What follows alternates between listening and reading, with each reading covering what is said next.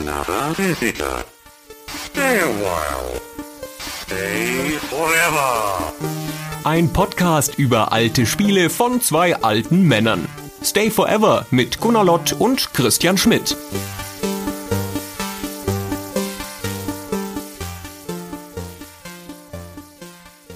Hallo Christian. Hallo Gunnar. Leute, die in einem Beruf arbeiten, den sie sehr lieben oder den sie stark verkörpern, haben in der Regel große Vorbilder, andere Leute, die in demselben Beruf arbeiten und Besonderes geleistet haben. Also Du zum Beispiel hast sicher mich als Vorbild und ich Jörg Langer oder sowas in der Art. Und Greg Kostikian, ein amerikanischer Designer, der hat einmal Warren Spector quasi an der Hand genommen und gesagt, pass mal auf, ich mache dir jetzt ein Intro, ich stelle dir jetzt Danny Banton vor. Das war in den 90ern, eine amerikanische Game Designerin. Und Warren Spector hat darauf gesagt, er könne das nicht machen. er traut sich nicht. Das Spiel, das Danny Banton gemacht hat, Mule, hätte er so sehr geliebt, dass er auf keinen Fall sicher wäre, dass er irgendwas zu sagen hätte in diesem Gespräch. Da wäre er zu starstruck, das geht nicht. Und er würde bestimmt sich anhören wie ein alberner Fanboy und würde sich irgendwie lächerlich machen. Und das fand ich doch ganz nett von so einem Giganten des Gaming-Feldes wie Warren Spector. Ja, wir haben uns heute gut was auf den Teller geladen, Gunnar. Wir reden über eines der Spiele, die mehr als viele andere mit Bedeutung aufgeladen sind. Unter anderem, weil dieses Spiel ein großes Vorbild ist, nicht unbedingt für weitere Spiele, ganz im Gegenteil, sondern für Designer. Ein Spiel, das Designer lieben, das Spielemacher lieben. Ein Spiel für Spielemacher sozusagen. Und an diese Liste von Warren Spector lassen sich ja noch andere anhängen. Chris Crawford zum Beispiel, der seinerseits ja auch irgendwie der Spieldesigner für Spieldesigner ist. Ja, Aus dieser genau. russischen Puppe kommen immer kleinere raus. Der hat mal gesagt, 2001 um genau zu sein, dass Mule auf seiner Plattform so zu seiner Zeit vermutlich das großartigste Spieldesign war, das jemals gemacht wurde. Und das ist ja schon kein ganz kleines Lob. Und dementsprechend versuchen wir heute mal dieses Mule aus Spielersicht zu beschreiben natürlich, weil ich nehme an, du hast es damals genauso gespielt wie ich auch, aber auch aus dieser Verklärungssicht. Was ist so großartig an diesem Spiel? Warum finden so viele Menschen, insbesondere wenn sie in der Branche arbeiten, dass das ein beispielhaftes und hervorragendes Werk ist? Ich habe das obsessiv gespielt. Das sage ich jetzt ja nicht bei allen Titeln, die wir hier besprechen. Natürlich gibt es viele Spiele, die wir sehr geliebt haben oder die wir lange gespielt haben. Aber dieses Spiel habe ich obsessiv gespielt mit meinem schon öfter in diesem Podcast erwähnten Freund Marco. Immer zu zweit. Und das war schon ein wesentlicher Teil unserer spezifischen Freundschaft und Multiplayer-Erfahrung. Multiplayer im Sinne von zu zweit vor dem Computer. Und ihr habt das auf dem C64 gespielt, oder? Auf dem C64, genau. Genau, dort habe ich es auch gespielt mit meinem auch schon mehrmals in diesem Podcast erwähnten Freund Michael. Ich würde aber nicht sagen, dass wir es obsessiv gespielt haben. Ich würde sogar so weit gehen zu sagen, dass wir es nicht richtig verstanden haben. Das eher aus Kuriosität und um des Spaßes Willens gespielt haben, aber nicht unbedingt wegen dem tiefgehenden Wettbewerb. Weil ihr auch noch so Küken wart damals. Ja, doch, ja, in gewisser Weise ja. Hm. Wir sprechen hier von einem Spiel von 1983. Das ist veröffentlicht worden von Electronic Arts als Teil des auch schon ein, zweimal angesprochenen legendären Original-Line-Ups von EA. EA ist, man erinnert sich, 1983 als Publisher mit sechs Titeln in den Markt eingetreten, sind schon ein Tickchen vorher gegründet von Trip Hawkins, einem frühen Apple-Mitarbeiter. Und die haben sich mit Verträgen und Entwicklungsaufträgen haben sie sich ein paar Titel zusammengekauft und sind dann als Publisher in den Markt eingetreten mit sechs Spielen. Ich kann sie wie ein Mantra aufsagen. Hardhead Mac, Pinball Construction Set, Arken, Worms, Murder on the Cinderneuf und Mule. Das ist super interessant, dass du das sagst, genau, um da gleich reinzugehen, weil ich finde diese Frage, was waren denn die ersten Spiele, die Electronic Arts rausgebracht hat, wahnsinnig schwer zu beantworten. Wir haben ja schon mal eine Folge gemacht mit den ersten Spielen, aber das, was du gerade aufgezählt hast, diese Liste, ist nicht die, die ich habe. Aha. Und das beginnt schon damit, dass auf meiner Liste fünf Spiele stehen und nicht sechs. Da ist kein Murder on the Syndenef drauf, dafür ein anderes Spiel, das in deiner Liste nicht vorkommt, nämlich Axis Assassin. Und das Ding ist, dass egal in welche Quelle Quelle du guckst, ob das jetzt ein Wikipedia ist oder sonst irgendwas, dass da immer unterschiedliche Spiele vorkommen und auch unterschiedliche Mengen. Das, was ich jetzt als meine offizielle Quelle nehme, ist eine Pressemitteilung von Electronic Arts zum 30. Geburtstag, die das wiedergibt, was sie schon mal in einer Pressemitteilung zum 28. Geburtstag veröffentlicht haben, nämlich, dass diese ersten fünf Spiele fünf gewesen wären, und zwar Hardhead Mac, Mule, Arkan, Worms und Axis Assassin. Pinball Construction Set kam erst später? Laut dieser Liste ja. Wobei, was heißt später? Ja, mag sein, dass es sich da um Tag handelt oder nicht. Das ist eine Anekdote, die die Nancy Fong erzählt hat, die Art Directorin damals von Electronic Arts. Und wie gesagt, offizielle EA-Pressemitteilung. Und die sagt, sie hätten damals in der Lagerhalle diese fünf Spiele verpackt. Alle zusammen. Ah ja, ja. Das ist ein bisschen schade, weil Pinball Construction Set war ja phänomenal erfolgreich und das erfolgreichste aus diesem Set. Und Murder and the Sinderneff hat den schönsten Namen. da fehlen ja Sachen. Aber egal, allein Arken und Mule, die ja unstrittig sind, in diesem Setup sind beides für sich legendäre Spiele und Arken haben wir auch schon besprochen und ich habe meiner großen, großen Liebe zu Arken auch schon Ausdruck verliehen in der Arken-Folge. Genau. Also wir reden hier bei dem Mule von einem Spiel, das ursprünglich gar nicht auf dem C64 rauskam, sondern das entwickelt wurde für die Atari 8-Bit-Computer, also für den Atari 400 und den Atari 800. Die gab es auch bei uns in Europa, die waren aber populärer in den USA als hier bei uns. Die sind 79 rausgekommen, und wir sind hier im Jahr 1983 schon relativ spät im Lebenszyklus dieses Computers. Das Mule ist zusammen mit diesen Starttiteln von Electronic Arts im Mai 1983 erschienen und im August hat Atari die Produktion des Atari 800 eingestellt. Das heißt, die waren da relativ spät dran, aber wie gesagt, es kam ja auch noch eine C64-Fassung hinterher. Genau. Ist aber halt ein Titel, der erstaunlicherweise, dass ein Publisher wie EA das so gemacht hat, der für eine sterbende Plattform zuerst erschien und dann hinterher erst portiert wurde. Hm weiß gar nicht, ob das primär die Entscheidung von Electronic Arts war, sondern in diesem Fall von Ozark Softscape, also dem Entwicklerteam, das dieses Spiel gemacht hat und da eben federführend die Daniel Banten. Und an dieser Stelle, glaube ich, können wir einmal kurz einen Einschub machen. Wir müssen nämlich klären, wie wir mit Daniel Banten umgehen wollen, denn Danielle Barry Banten ist die Designerin von Mule und von anderen bekannten Spielen, allen voran Seven Cities of Gold. Und zu der Zeit, über die wir hier reden, also die 80er, da war sie sie aber noch ein Er, weil Dan Banten, Daniel Banten, sich 1992 einer Geschlechtsumwandlung unterzogen hat und zu Danielle geworden ist. Deswegen wollen wir, wenn wir über die Person reden und insgesamt ihr Werk, bei der weiblichen Form bleiben. Das war schließlich die Entscheidung, die Daniel getroffen hat. Aber wenn wir über die Historie reden, also über die damalige Zeit, dann werden wir von ihm sprechen. Das ist, glaube ich, ein bisschen verwirrend und man mag uns das auch nachsehen, wenn wir vielleicht mal hin und her fallen mit den Pronomen, weil wir immer noch live reden. Aber es ist nicht ganz einfach, dem gerecht zu werden. Ja, wir haben da auch kurz vorher drüber gesprochen und finden jetzt auch keine ganz super ideale Lösung, damit umzugehen. Aber wir glauben, dass wir so sowohl der Historie als auch der Person gerecht werden können. Genau. Um nochmal kurz zurückzukommen auf diese Frage, warum hat OSAC Softscape, also das Entwicklerteam, die Atari-Computer genommen und nicht den ja schon seit 82 existierenden Commodore 64 oder ein Apple II zum Beispiel, also andere populäre Plattformen dieser Zeit?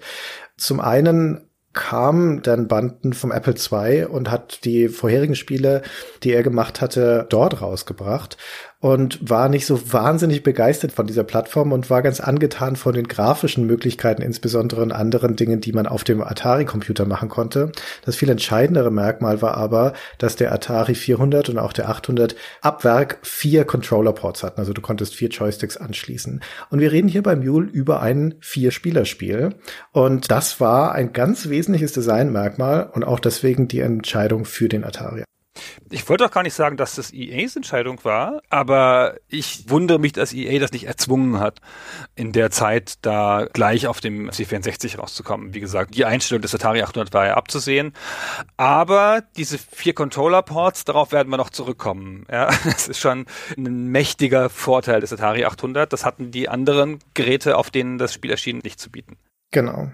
Und das kann man nicht überschätzen. Diese Bedeutung von der Möglichkeit, dass vier Leute gleichzeitig spielen. Denn das Mule ist ein Multiplayer-Spiel, auch wenn es die Möglichkeit bietet, dass man es alleine spielen kann, dann gegen drei Computerspieler oder eine beliebige Anzahl von Menschen gegen eine beliebige Anzahl von Computerspielern, solange die Summe vier ist. Aber der eigentliche Spielmodus, für den es gedacht ist, ist vier Menschen vor einem Computer. Und das führt uns zu der Frage, was ist denn das nun, dieses Mule? Was macht man da eigentlich? Es ist erstmal, würde ich sagen, um das ganz grob bisschen zu framen, auch wenn man so die Packung in die Hand nimmt, es verkauft sich wie ein Brettspiel. Stimmt. Ja, auf der Packungsrückseite ist ein Screenshot drauf und da drumrum sind, wie bei so einer Werbung für Monopoly oder irgend sowas, sind halt vier Spieler, also mit menschlichen Gesichtern, Papa, Mama und der Sohn und der Computer. Damit ist gleich dieser Aspekt mit dem Computer als Ersatzspieler ein bisschen eingefasst und die werden da mit ihren Taktiken kurz vorgestellt. Als würden die am Tisch um ein Brett sitzen. Und so kommt das Spiel auch so ein bisschen daher. Es hat aber verschiedene Spielbretter, weil es ja halt ja kein Brettspiel ist. So. Und erstmal, worum es überhaupt geht, ist es ein Wirtschaftsspiel in der Zukunft. Es geht um den Planeten Irata und auf dem Planeten Irata soll eine Kolonie gegründet werden. Man selber ist einer von diesen vier Leuten, die da diese Kolonie gründen und die zu Reichtum führen sollen gemeinsam. Es gibt so ein gemeinsames Ziel. Man wird da zusammen abgesetzt. Jeder hat eine Grundsumme an Geld und ein bisschen von Waren und muss dann gucken, dass er da reich wird und die Kolonie insgesamt auch reich wird. Wenn man den Anfangsmodus spielt, dann kommt in sechs Monaten das Schiff wieder. Das sind dann sechs Runden Spielzeit und holt uns alle wieder ab und dann gibt es die Abrechnung. Dann wird geguckt, wie sind wir denn klargekommen. Genau. Und wenn man das vollständige Spiel spielt, die anderen beiden Spielmodi, dann sind es zwölf Runden. Aber danach ist das Spiel auf jeden Fall vorbei. Und das hat alles, was wirklich sehr Brettspielhaftes schon auch in seinem Basisregelwerk, nämlich eben dieses rundenbasierte, dieses Spielfeldhafte, auf dem man da unterwegs ist. Die Planetenoberfläche von Irata, rückwärts geschrieben Atari, na, das ist die Plattform, die hier nochmal verewigt ist. Und auf dem sind die Landfelder drauf, die man bewirtschaftet. Es gibt dann ein separates Spielfeld, wenn man so möchte, für den Store, in dem man einkauft gekauft und in einem großen Teil des Spiels findet dann dieser Tausch, dieser Handel, diese Auktionen statt, die zwischen den Spielern vor sich gehen wenn man sich die Packung anschaut dieses Spiels, merkt man, wie schwierig es offensichtlich auch Electronic Arts gefallen ist und Ozark Softscape, das irgendwie zu visualisieren, was da passiert. Zu oszillieren zwischen diesem Brettspielhaften des Spiels, diesem Wirtschaftssimulationsaspekt, dass es im Kern ist, ja, im Kern ist es ein Wirtschaftsspiel und dann aber auch wieder diese Fantasie von diesem fernen Planeten. Wenn du die Packung vorne anguckst, dann steht da als Marketing-Spruch des Spiels drauf, a game in which up to four players attempt to settle a distant planet with the so-called help of a mule-like machine they all learn to hate. Also ein Spiel, in dem bis zu vier Spieler versuchen, einen fernen Planeten zu besiedeln, wobei sie auf die Hilfe einer Maultierähnlichen Maschine angewiesen sind, die sie alle zu hassen lernen.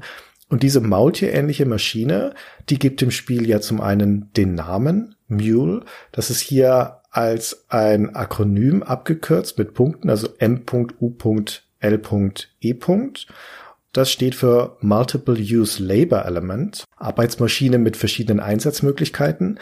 Und auf diesem Titelbild ist dieses Mule abgebildet als eine ganz seltsame Chimäre, eine Collage von Alltagsgegenständen, das wild zusammengeschraubt ist aus einem Telefon, einem Taschenmesser, Zahnrädern, einem kleinen Spielzeugauto, einer Antenne, einem Raketenantrieb, also ganz kurioses Ding.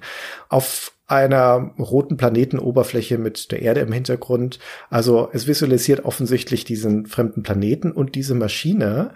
Und wenn man sich nur das anguckt, ist es ziemlich schwer, denke ich, einen Reim darauf zu machen, was in dem Spiel eigentlich vor sich geht. Zumal dieses Mule, um das sich hier alles dreht, im Endeffekt nicht so wahnsinnig entscheidend für das Spiel ist. Also so groß ist die Rolle von diesem Mule jetzt auch wieder nicht. Ja, es ist aber das entscheidende Werkzeug.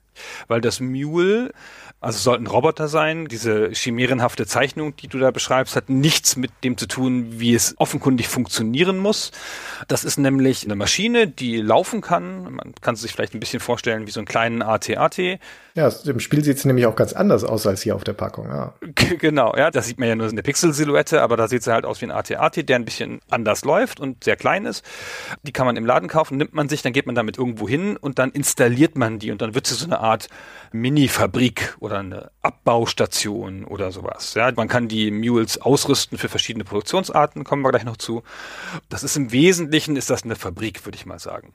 Ja, das ist gut beschrieben. Oder irgendwie ein Universalroboter, der dann einfach Dienstleistungen erbringt. Eine Fabrik ist gut gesagt. Das ist eine Fabrik. Dienstleistung erbringt ist sehr schön. Ein Sexroboter, der Dienstleistungen erbringt. das hast du gesagt. Also im Endeffekt kann der vier Aufgaben erfüllen, dieser Roboter. Im Spiel gibt es nämlich vier Ressourcen, mit denen diese Wirtschaft auf diesem Pferdenplaneten am Laufen gehalten wird. Das ist zum einen Nahrung, das heißt, man kann da sein Mule umwandeln in eine Farm. Also das Fabrik dann auch schon wieder das falsche Wort. Da stelle ich mir vor, dass dieses Mule dann da irgendwas erntet, sät, erntet. Ist dann wie so ein Mähdrescher, dachte ich. Vielleicht. Dann die nächste Ressource ist Energie. Und das sind offensichtlich Solarfarmen, so wird es vom Spiel auch beschrieben. Da kriegt das Mule dann vermutlich irgendwie einen großen Solarkollektor auf den Rücken geschnallt, oder? Ja. Ja. Dann kann es das Erz des fremden Planeten abbauen, das nennt das Spiel Smith Ore. Und dann nehme ich mal an, wird es einfach zu einer Vortriebsmaschine oder sowas und gräbt sich da die Hügel. Ja. Und ganz ähnlich bei dem vierten Material, das nur in einem bestimmten Spielmodus, in dem Tournament-Modus vorkommt, nämlich Crystite. Das ist so eine Art Edelstein. Das wird dann ganz ähnlich sein. Genau, das ist so eine Art Transformer, würde ich sagen. Ich stelle mir das wie so ein Transformer vor, der dann so klapp, klapp, klapp, ab Werk ein bisschen umgerüstet wird und dann kommt er in diese anderen Form mit dir mit und dann sagst du dem, wo es hin soll und dann installiert sich das da und dann arbeitet es da getreulich zu deinen Diensten vor sich hin, bis du zurückkommst und es wieder mitnimmst, weil du kannst dann wieder neu ausrüsten. Da klappt es sich wieder so ein, meinst du? Ich habe mir das immer so ein bisschen Inspector Gadget-mäßig vorgestellt. Aus dem Bauch des Mules ja, genau. kommt dann da halt irgendwie ein Bohrer raus und holt dann Smitho aus dem Boden. Ganz genau so. So stelle ich mir das auch vor. Genau. okay. Ist voll nett. Ich habe das immer sehr gern gemocht, mein Mule. Also bis auf die Stellen, wo ich es gehasst habe. Ja, aber wenn das so prominent auf der Packung steht, warum hast du es denn gehasst, das Mule? Wo hasst man es denn? Doch nur an der einen Stelle, da greifen wir jetzt doch wesentlich vor. Okay, dann greifen wir da jetzt nicht vor, aber wir sagen, dass das gar nicht so hassenswert ist, dieses Mule. Im Gegenteil. Bis auf die eine Stelle. Bis auf die eine Stelle vielleicht, ja. ja. aber dann hasst man es aber auch wirklich. Nein, ja. Komm zurück, rufe ich. Okay, lass uns mal beim Brettspielhaften bleiben. Wir haben schon gesagt, es geht hier um die Ausbeutung eines Planeten. Und das innerhalb eines gesetzten Zeitrahmens, nennen wir es mal zwölf Monate, bis das große Schiff wiederkommt. So. Und dann hast du vier Spieler. Du kannst dir am Anfang eine kleine Identität aussuchen. Es gibt eine Reihe von lustigen Charakternamen. Ich habe sie gar nicht alle auswendig, aber sind das Roboter eigentlich alles? Nö, ich dachte, das sind Aliens. Ah, Aliens vielleicht, ja genau. Also ich meine, es gibt ja sogar eine Menschenform, Humanoid. Also ich bin mir nicht hundertprozentig sicher, ob die in der Mythologie des Spiels alles Roboter sind, aber sie sehen nicht unbedingt so aus. Definitiv der einzige, der wirklich ein Roboter ist, ist der Mactron. Das ist die KI-Rasse. Also das sind die, die von den Computern gespielt werden. Genau. Also man kann verschiedene aussuchen, aber bis auf zwei ist es eigentlich wurscht. Das Spiel sagt auch sehr nett, nimm den, der dir am meisten ähnelt. Und das ist wie so ein Monopoly-Stein. Das ist halt einfach eine Repräsentanz. Die haben keine Unterschiede im Spiel selber. Bis auf zwei. Es gibt die Menschen, die du schon genannt hast, die Humanoiden. Die haben weniger Startkapital und weniger Zeit. Das ist sozusagen die Expertenrasse. Und dann gibt es noch die Flappers. Das ist die Anfängerrasse. Die fängt mit 200 Dollar mehr Startkapital an. Und das kannst du einsetzen als bewusste Wahl, um Unterschiede zwischen den Spielern auszugleichen. So ist es auch gemeint und das Handbuch legt das auch nahe, das zu tun, wenn jetzt ein erfahrener Spieler gegen einen unerfahrenen spielt zum Beispiel. Genau, diese unterschiedlichen Rassen, die haben so kleine Beschreibungstexte und die haben ganz leichte Spezialisierungen. Wenn du so einen Packer nimmst zum Beispiel, die essen sehr gerne, die sind also etwas besser in der Nahrungsproduktion. Wenn du schon bestimmte Strategien für das Spiel im Kopf hast, dann ist es sinnvoll, da auch eine passende Rasse dazu zu wählen, aber im Endeffekt macht das keinen allzu großen Unterschied, mit Ausnahme eben von dieser entweder der Expertenrasse, den Menschen, oder der Einstiegerrasse, den Flappers. So, und dann beginnt das Spiel. Erstmal haben alle nichts außer ein bisschen Ware. Es gibt zwei Waren, die man braucht, also Verbrauchsgüter sozusagen. Das ist Energie, hast du schon gesagt, und Essen. Die kann man auch selber herstellen mit den Mules natürlich. Aber das sind Sachen, die du verbrauchst, um am Leben zu bleiben und deinen Mule zu betreiben. Und dann gibt es das Erz Smith Ore und im höchsten Spielmodus noch Christite. Das sind sozusagen Waren zum Verkaufen. Also insbesondere Christite ist nur zum Verkaufen da. Und Smith Ore ist auch das, woraus die Basisstation, der Laden in der Mitte des Spiels, in den höheren Stufen neue Mules baut von sich aus. Der ist der Einzige, der das kann. Ja, du kannst kein neues Mule bauen. Wenn du ein neues Mule brauchst, weil du schon alle irgendwo hingesetzt hast und die vor sich hin produzieren, dann musst du es im Laden kaufen und wenn der Laden kein Smith Ohr kaufen kann, weil keins auf dem Markt ist, dann kann er auch keine Mules machen oder kannst da keine kaufen. Wir kommen hier da schon so ein bisschen als erste Andeutung dahin, dass hier ein System von Angebot und Nachfrage herrscht und eine Ökonomie im Hintergrund läuft. Wie die meisten Spiele dieser Zeit, wir hatten ganz ähnliches ja zum Beispiel auch schon bei der Beschreibung von Kaiser, durchläuft Mule immer wieder den gleichen Kreislauf von Runden. Die Abfolge der Dinge, die passieren, ist immer sehr, sehr ähnlich. Und wenn man durch diese Tableaus durchgeht, dann hat jeder der Spieler bei Mule die Möglichkeit, teilweise gleichzeitig zu handeln. Das unterscheidet das ein bisschen von klassischen, insbesondere deutschen Wirtschaftssimulationen wie eben einem Kaiser oder einem Fugger oder so, wo die Spieler immer grundsätzlich nacheinander dran sind. Hier gibt es Elemente der Parallelität, der Gleichzeitigkeit und auch der Echtzeit, in der das abläuft und das macht das Spiel besonders spannend. Und wir beginnen damit eigentlich schon bei dem Beginn jeder Runde, das ist der Land Grant, da werden nämlich erstmal die Parzellen dieses Planeten verteilt. Wie sieht das aus? Wir haben diesen Store, also quasi diesen Außenposten in der Mitte eines Spielfelds, das aus 45 Feldern besteht, also es ist fünf Felder hoch und neun Felder breit jeweils. Und da läuft von Norden nach Süden in der Mitte ein Fluss hindurch. Das ist natürlich besonders fruchtbares Land, da kann man Nahrung anbauen. Und links und rechts von diesem Fluss auf dem freien Land, da gibt es weite Ebenen und ab und zu Berge. Das sind dann Bergfelder, auf denen können ein bis drei Berge drauf sein, so kleine Hügelchen. Und je nachdem, wie viele da drauf sind, desto reichlicher ist die Ausbeute von Smithor. Und dann beginnt die erste Verteilungsrunde, in der ein Cursor von links oben nach rechts unten einmal durchläuft und so nach und nach jede von diesen noch verfügbaren Parzellen einmal kurz hervorhebt. Und die Spieler sitzen davor, also im Idealfall vier Spieler. Jeder hat seinen Joystick in der Hand oder die Hand auf seinem Tastaturset. Und drückt den Knopf in dem Moment, wo er eine dieser Parzellen gerne erwerben möchte oder bekommen möchte, genau gesagt, denn die werden verschenkt.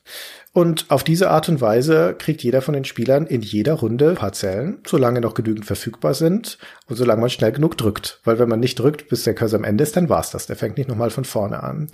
Und auf diese Weise suchen sich also alle Spieler erstmal Land aus, auf das dann später bewirtschaftet werden kann, wie wir das gerade schon beschrieben haben. In der darauffolgenden Runde sind die Spieler jetzt nacheinander dran. Das ist die Development-Phase, also die Aufbauphase.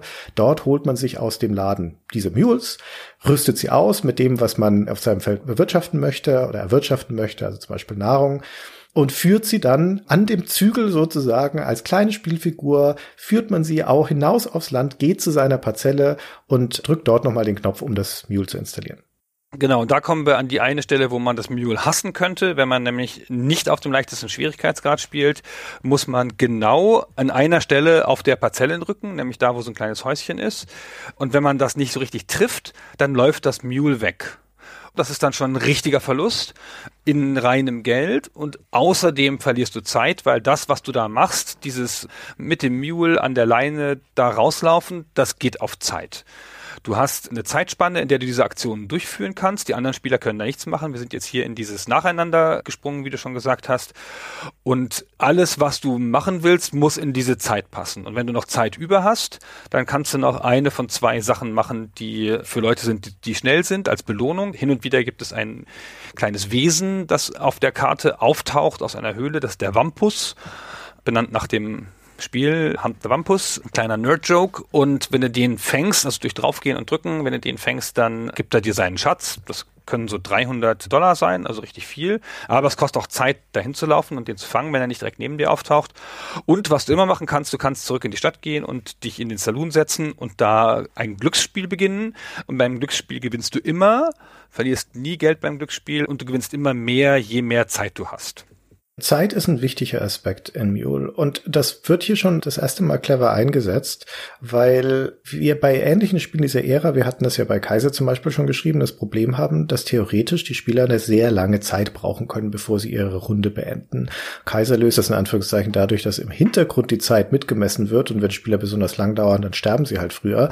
Also es ist die hinterfotzige Art und Weise, die Spieler zu bestrafen. Aber hier ist das alles sehr deutlich und offensichtlich. Dein Zeitstrahl, der läuft ab auf der rechten Seite. Du weiß genau, wie viel Zeit du zur Verfügung hast und deswegen wird das Ganze auch hektisch. Und das ist auch der Grund, warum sie das eingebaut haben, dass dein Mule dir weglaufen kann, wenn du nicht präzise an der richtigen Stelle drückst, weil das nämlich dazu verleitet, schludrig zu sein, ja, und möglichst jede Millisekunde Abkürzung zu wählen. Deswegen zwingt das Spiel dich hier zu Präzision, weil, das dürfen wir nicht vergessen, wir im Endeffekt hier ja immer noch in einem Wettbewerbsspiel sind, ne? Und diese Schadenfreude-Momente, wenn irgendjemand das Mule ausbüchst und die anderen Spieler dann ihre Häme sehr lautstark bekunden, ist ein ganz wesentlicher Teil der Spielerfahrung. Man möchte nicht der Blöde sein, dem das passiert. Nee, man sieht da ziemlich doof aus, wenn einem das Mule weggelaufen ist, ja. Wie ein Idiot sieht man da aus. Und diese Landschaft, die du vorhin schon beschrieben hast, mit dem Fluss und mit den Bergen und so, die tut auch ein Übriges dazu, weil die Figur bewegt sich langsamer, wenn sie über Berge geht und langsamer, wenn sie durchs Wasser läuft. Also man muss schon das Terrain so ein bisschen ausnutzen. Man ist schneller, wenn man diagonal läuft, als wenn man geradeaus läuft, sagt auch schon das Handbuch. Das Handbuch legt einem das Spiel ganz transparent da offen hin, weil das Spiel, anders als das von dir schon eben genannte Kaiser, das ein paar seiner Regeln verbirgt. Dieses Spiel legt sie offen. Ganz klar sagt, hier ist das Regelset, in dem du dich bewegst, mach was draus. Weißt du, wer das Handbuch geschrieben hat, angeblich? Huch, nee. Also wenn du in die Credits des Spiels schaust, dann steht bei Manual nur Electronic Arts. Alles andere ist mit Namen aufgeführt und hier steht Electronic Arts. Und ich habe jetzt leider keine Primärquelle dafür gefunden, sondern nur Sekundärquellen, aber angeblich war das Trip Hawkins, also der Electronic Arts Gründer und Chef persönlich, der das Handbuch verfasst hat von dem Spiel. Und das Handbuch ist exzellent. Das kann man nicht genug betonen. Eines der besten Handbücher, die ich je gelesen habe. Ja, in der Tat. Ich hätte angenommen, es ist der Producer. Der Joe Ibarra. Ja, weil es so typischerweise natürlich eine Producer-Aufgabe ist. Aber wir sprechen ja hier von einem der ersten fünf oder sechs EA-Spiele. Und wir sprechen hier von dem Spiel, das Chip Hawkins persönlich dringend haben wollte. Also ich kann mir schon gut vorstellen, dass er da stärker involviert war als bei den anderen Spielen. Kann natürlich auch eine Teamarbeit sein. Das mag vielleicht auch hinter diesem Label Electronic Arts stecken. Zumindest scheint es so zu sein, dass er daran beteiligt war, wenn nicht sogar es selbst geschrieben hat. Es ist auch gut geschrieben. Also es ist nicht nur ein ausgesprochen ausführliches, klares und gut zu verstehendes Handbuch, sondern es ist auch noch ein bisschen lustig und ein bisschen pfiffig geschrieben und so. Es ist echt super. Ja. So, jetzt haben wir das Muli gesetzt. Christian, was ist dein erstes Muli übrigens normalerweise? Das kann ich so einfach nicht beantworten. Das kommt ein bisschen auf die Mitspieler an natürlich. Aber wir reden jetzt mal vom Tournament-Modus, also von dem Spielmodus, der eigentlich der richtige ist, in dem der volle Funktionsumfang des Spiels freigeschaltet ist, inklusive dieser vierten Ressource Christite. Und da beginnt eine Kolonie ja auch mit weniger Ressourcen als in dem leichten Schwierigkeitsgrad. Das heißt, das, was im Store am Anfang vorrätig ist an Energie und Nahrung, ist innerhalb von einer Runde oder zwei verbraucht. Deswegen ist es sehr sinnvoll für alle Spieler, wenn sie am Anfang des Spiels in so Basisressourcen wie Nahrung oder Energie investieren. Kannst aber natürlich auch drauf spekulieren, dass du der eine bist, der dann schon mal sich einen Smithor-Vorrat anlegt, denn solange du es alleine produzierst, kann es sein, dass die Shoppreise nach oben gehen. Gerade weil am Anfang der Bedarf an Mules natürlich auch groß ist. Ja, das stimmt. Also man sieht schon, im mittleren Schwierigkeitsgrad, finde ich, ist die Wahl nicht so klar und hier müsste man fast eins der Flussfelder nehmen, weil es weniger Flussfelder als Energiefelder gibt. Aber wie wir das eben erzählt haben, diese Dramatik, wenn dann langsam dieser Cursor da drüber geht und dann drücken alle hektisch und panisch, dass sie das richtige Feld kriegen. Und dann wollen alle das erste Flussfeld haben vielleicht, ja, der Christian ja sowieso, weil er ein Nahrungsmittelmagnat sein will und andere Leute aus schierer Notwendigkeit, weil sie Hunger haben und dann drückt man gleichzeitig und der eine kriegt es, weil er Mikromü eher gedrückt hat oder weil die Spieler schon unterschiedlich sind, also in ihrem Punktestand und mit unterschiedlichem Punktestand, dann kriegt's der, der weniger Punkte hat. Der letzte Spieler gewinnt immer bei gleichzeitigem Drücken auf einem Feld. Es hat so einen kleinen Negative Feedback Loop so. An ein paar Stellen ist der schlechteste Spieler bevorzugt und der beste Spieler, also der mit den meisten Punkten benachteiligt. Das klingt wie ein Nachgedanke oder so ein Nebensatz, aber das ist eine der Spielmechaniken, die dazu beiträgt, da bin ich mir hundertprozentig sicher, dass Mule von Star-Designern wie Warren Spector oder einem Chris Crawford oder sowas als eines der besten Spieldesigns aller Zeiten gelobt wird. Weil es genau diese Dinge sind, die vergleichsweise banale Spielmechaniken, wie eben diese Landverteilung, zu einer mal hochgradig spannenden und komplexen Geschichte machen. Ich meine, man kann sich kaum etwas Simpleres vorstellen als ein Cursor, der sich von links oben nach rechts unten bewegt, schrittweise, und alle warten halt so lange, bis sie ihr Knöpfchen drücken können. Aber was in dieser kurzen Zeit, in der das passiert, wir reden ja hier von ein paar Sekunden, dann ist das schon wieder vorbei. Da bewegt sich nämlich auch nicht langsam, dieser Cursor. Was hier alles schon passiert an Abwägung, an Taktik, an Vorausplanung, das ist enorm und das hängt auch damit zusammen, dass sich die Spieler, zumindest wenn sie nicht das erste Mal Mule spielen, der Reihenfolge, in der sie die Länder bekommen, wenn sie gleichzeitig drücken, durchaus bewusst sind. Das heißt, das musst du mit einfließen lassen, deine Überlegung. Was, wenn ich das Spielfeld, das ich haben möchte, nicht bekomme, weil ich nicht der Letzte in der Liste bin? Die dummen, schlechteren Spieler, ja, die haben Vorkaufsrecht. Vorabgriffsrecht sozusagen. Das heißt, was ist denn mein Plan B? Und was, wenn wir schon in den unteren Zeilen sind? Was, wenn ich dann vielleicht irgendein schlechtes Feld bekomme? Drücke ich jetzt früh oder wenn ich es nicht bekomme, habe ich noch genügend Reaktionszeit, um ein anderes gutes Feld zu bekommen? Wie viele Leute dürfen denn vor mir drücken und so weiter? Also der Wettbewerbscharakter schlägt hier schon voll durch, allein durch die Tatsache, dass es hier eine Reihenfolge gibt, in der Spieler ein Vorgreifsrecht haben so eine simple Mechanik und so viel, was abgeht in den Köpfen der Spieler, wie man zur Seite guckt und denkt, jetzt will er doch bestimmt den Fluss haben, die Saudi. Und es gibt ja noch einen Punkt, wenn du angrenzende Felder besitzt, also wenn du dein Imperium sozusagen ein bisschen ausbaust und da liegen Felder nebeneinander, dann kriegen die Produktionsvorteile so eine Art Economies of Scale Simulation. Ja? Also du bist halt ein größerer Nahrungsmittelproduzent, weil du zwei Felder aneinander hast und dann kriegen die beide einen Punkt Nahrungsmittelproduktion extra. Und auch das macht viel aus. Wenn ich jetzt mein Energiefeld haben will, das ich gar nicht so dringend brauche, wo das relativ unabhängig ist, wo das liegt, weil ich nicht so viele habe, setze ich das vielleicht genau zwischen zwei Nahrungsmittelfelder von Christian, damit er seine Nahrungsproduktion nicht verbinden kann und dann Vorteile kriegt. Also es gibt erstaunlich viele Möglichkeiten, wie die drei, vier Parameter, die es gibt, darauf einwirken können und wie das deine Entscheidungsfindung in diesen paar Sekunden Echtzeitablauf, die du da sitzt mit dem Joystick, wie das die beeinflusst beeinflusst. Ja, es gibt keine Notwendigkeit, ein zusammenhängendes Territorium zu haben auf dieser Karte. Das heißt, du kannst, wenn du möchtest, deine Felder wild verteilen über dieses Spielfeld. Und das kann in manchen Fällen auch sinnvoll sein und in manchen Fällen ist es unvermeidbar. Also es wird selten eine Partie geben, in denen wirklich alle deine Felder zusammenhängen. Aber wie du gerade beschrieben hast, es hat natürlich einen Vorteil oder einen potenziellen Vorteil, wenn sie zusammenhängen. Und deswegen bilden sich Muster auf dieser Karte. Und es gibt für jedes einzelne Feld, das zur Auswahl steht, einen ausgesprochenen, einen expliziten Wert. Das ergibt sich dadurch, was für ein Feld es ist und was für eine Ressource ich darauf also produzieren kann. Ebenen sind am besten für die Energieproduktion, Flüsse sind am besten für die Nahrungsmittelproduktion, Berge sind am besten für die Erzproduktion. Ganz simpel. Ne? Das heißt, theoretisch, wenn ich also so ein Feld habe, gibt es einen expliziten Wert, der sich daraus ergibt, was ich da produzieren kann. Aber dann gibt es eine implizite Bewertung, die sich aus dem Kontext für diesen Spieler ergibt. Nämlich grenzt es an mein Feld an. Was ist denn eigentlich meine Strategie für meine Ressourcenentwicklung für das Spiel? Was für Ressourcen brauche ich gerade? Und daraus ergibt sich also ein viel komplexerer persönlicher Wert jedes einzelnen Feldes. Und das errechnen die Spieler quasi in Echtzeit, während dieser Cursor da von links nach rechts läuft und die Lage verändert verändert sich auch noch in Abhängigkeit davon, was die anderen wählen. Und das ist der Hammer, was in diesem eleganten kleinen Mechanismus da schon für Entscheidungsmöglichkeiten drinstecken wenn du später im Spiel bist und mehrere Sachen zu tun hast auf deinen Feldern, dann ist es auch vorteilhaft, wenn das nahe ist, weil du gehst immer los, wenn du in dieser Echtzeitstelle bist, wo du deinen Muli dahin führst zu einem neuen Feld. Wenn das am Rande des Bildschirms ist, brauchst du logischerweise einfach länger. Und auch das ist ein minimaler Nachteil. Jetzt keiner, nachdem man das Zugreifen bei der Landverteilung sich davon beeinflussen lässt, aber auch das ist ein Punkt. Also lauter kleine Punkte, die darauf einwirken. Dann hatten wir schon beschrieben, ne, nachdem du dein Land bekommen hast, darfst du es dann entwickeln innerhalb von einem Zeitlimit. Das ist jetzt also wie gesagt eine Phase, wo die Spieler nacheinander dran sind.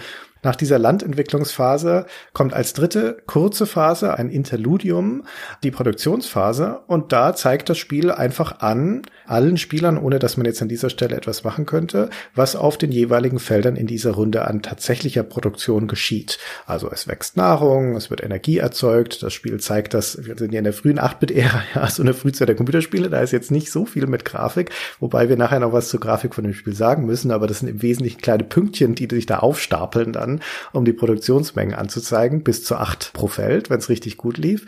Und das wird aber auch so nach und nach eingeblendet. Also auch wenn das wirklich nur eine kurze Phase ist, aber selbst hier, das Spiel zeigt die nicht wupp auf einmal an, sondern nach und nach wachsen diese Pünktchen nach oben, so es nochmal ein spannendes Element ist, einfach nur des Beobachtens zu gucken, so, was bekomme ich denn jetzt tatsächlich raus? Zahlt sich meine Entwicklungsstrategie aus? Was bekommen die Gegner? Und was für einen Einfluss haben Zufallsereignisse? Denn an dieser Stelle kann es auch sein, das ist sogar sehr häufig, dass der Zufall zuschlägt und irgendetwas passiert. Acht Zufallsereignisse, die das Spiel so parat hat. Noch eine Sache vorher, die Produktion hängt auch davon ab, ob du genug Energie hast. Also der Punkt, wo Energie verbraucht wird, deine Mulis oder deine installierten Mule-Fabriken oder wie wir sie auch nennen wollen, die verbrauchen jetzt Energie und wenn du nicht genug Energie vorrätig hast, das Spiel zeigt dir an, wie viel du nächste Runde mindestens brauchst. Also wenn du da runtergefallen bist aus irgendwelchen Gründen, weil du dich verspekuliert hast zum Beispiel oder irgendwas, dann können die nicht voll produzieren. Und das ist schon auch wichtig, weil das ist ja hier das, womit du später Geld verdienen willst. Ja, das ist dein Zuwachs. Wenn hier was schief geht, und es gibt auch Zufallschancen in der Produktion schon, dann sieht es schon mal schlecht aus. Dieses kleine Ding, diese Mini-Phase, die nicht mal interaktiv ist, ist aber wieder ein sehr, sehr gutes Beispiel dafür, was gutes Game Design ausmacht. Wir haben es ja schon häufiger mal erzählt in unseren Folgen. Ich bin ein großer Fan davon, wenn ein Spiel Interaktion erlaubt, indem ich Dinge plane und auf etwas hinarbeite und wenn das eigentliche Ergebnis, die eigentliche Simulation, die das Spiel mir zeigt, dann aber meinen Eingriffsmöglichkeiten entrückt ist. Also wenn ich dann einfach beobachte und gucke, ob die Saat, die ich gepflanzt habe, aufgeht. Und das ist genauso ein Fall hier. Ich habe vorher eine ganze Reihe von Entscheidungen getroffen. Welche Felder nehme ich, wie entwickle ich die? Selbst aus der vergangenen Runde übernehme ich Entscheidungen wie, wie du gerade beschrieben hast, habe ich genügend Energie eingekauft und so weiter.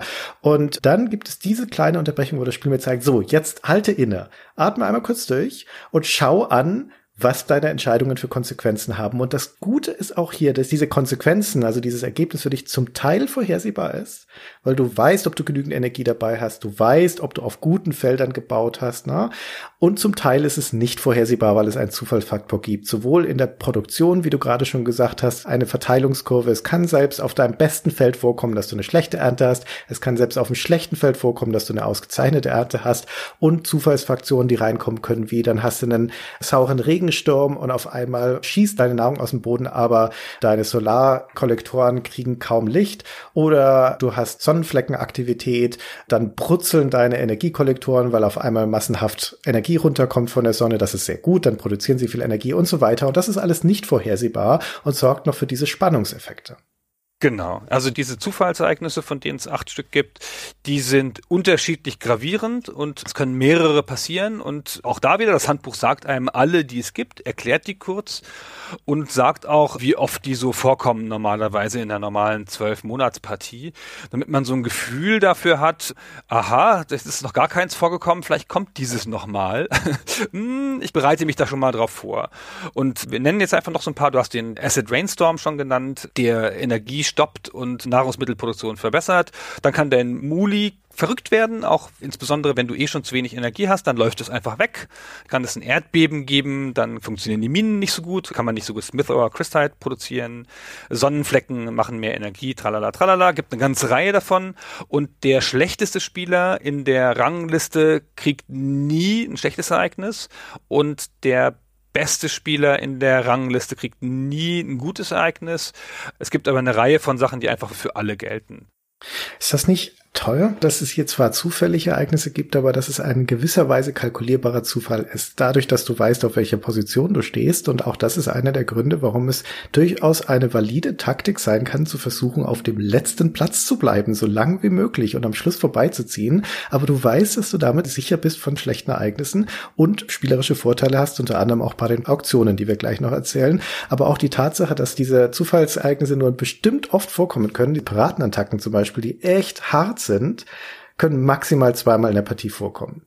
Vielleicht aber auch nur einmal, vielleicht nur nullmal. Aber wenn das Piratenschiff schon zweimal da war, in Runde 7 zum Beispiel oder in Runde 8, dann weißt du, das kommt nicht mehr für den Rest des Spiels. Und jetzt kannst du Christite horten bis zum geht nicht mehr, weil es kann dir nicht mehr gestohlen werden. Ja, genau. Also selbst im Zufall ist Berechenbarkeit und das macht hier wahnsinnig viel aus für das Spiel. Aber es ist nicht so leicht, auf dem letzten Platz zu bleiben. Das Spiel berechnet sozusagen nicht nur dein Bargeld, sondern deinen Bruttowert insgesamt. Also es zählt, wie viel Land du hast. Das rechnet es mit einem Faktor. Also ich glaube, eine Landparzelle, die du besitzt, ist irgendwie 525 wert. Das heißt, wenn du mal eine nicht kriegst und in einer Runde zu wenig Land kriegst, weil du halt nicht zugegriffen hast, dann hast du eine gute Chance, schnell letzter zu sein. Ja, aber hast halt auch ein Land weniger, mhm. was ja schrecklich ist. So, aber dieses auch wieder nur ganz kurze Phase, eine Zuguckphase, wo man da sitzt und die Hände wringt und denkt, oh Gott, oh Gott, oh Gott, heiliger St. Florian, verschon mein Haus, zünd andere an. Ja, damit dir da nichts passiert. Ja, okay, und dann kommen wir zu dem Teil des Spiels, der vermutlich der originellste und auch der zentralste ist, nämlich die anschließenden Auktionen. Und jetzt werden für die vier einzelnen Güter, die es im Spiel gibt, nämlich nochmal Nahrung, Energie, Smith Ore und Christite, werden in einer fest vorgegebenen Reihenfolge, es beginnt immer mit Smith Ore, dann kommt Christite, dann Nahrung, dann Energie, wird jeden Spielern angezeigt, wie viel sie gerade produziert haben, wenn überhaupt etwas, wie viel sie verbraucht haben in der Runde. Und die meisten von den Sachen können auch verderben, also gerade Nahrungsmittel und Energie, wenn die ungenutzt auf deinem Konto liegen, dann verrottet halt auch einfach ein Teil oder verpufft oder wie auch immer man sich das vorstellen muss. Das passiert bei den Ärzten nicht, solange du nicht riesige Mengen davon hast. Also bei Christite nie, aber bei Smith musst du schon richtig viel davon haben, damit da auch mal was kaputt geht. So oder so, also es kommt zu einer Gewinn- und Verlustrechnung, du kriegst was dazu, es wird dir was abgezogen und dann haben alle Spieler einen gewissen Stand von den Sachen und für jede einzelne von diesen vier Ressourcen findet dann ein Handel statt. Na, es gibt eben diesen zentralen Laden in der Spielwelt, der kauft und verkauft. Er kann natürlich nur dann verkaufen, wenn er auch noch was auf Lager hat.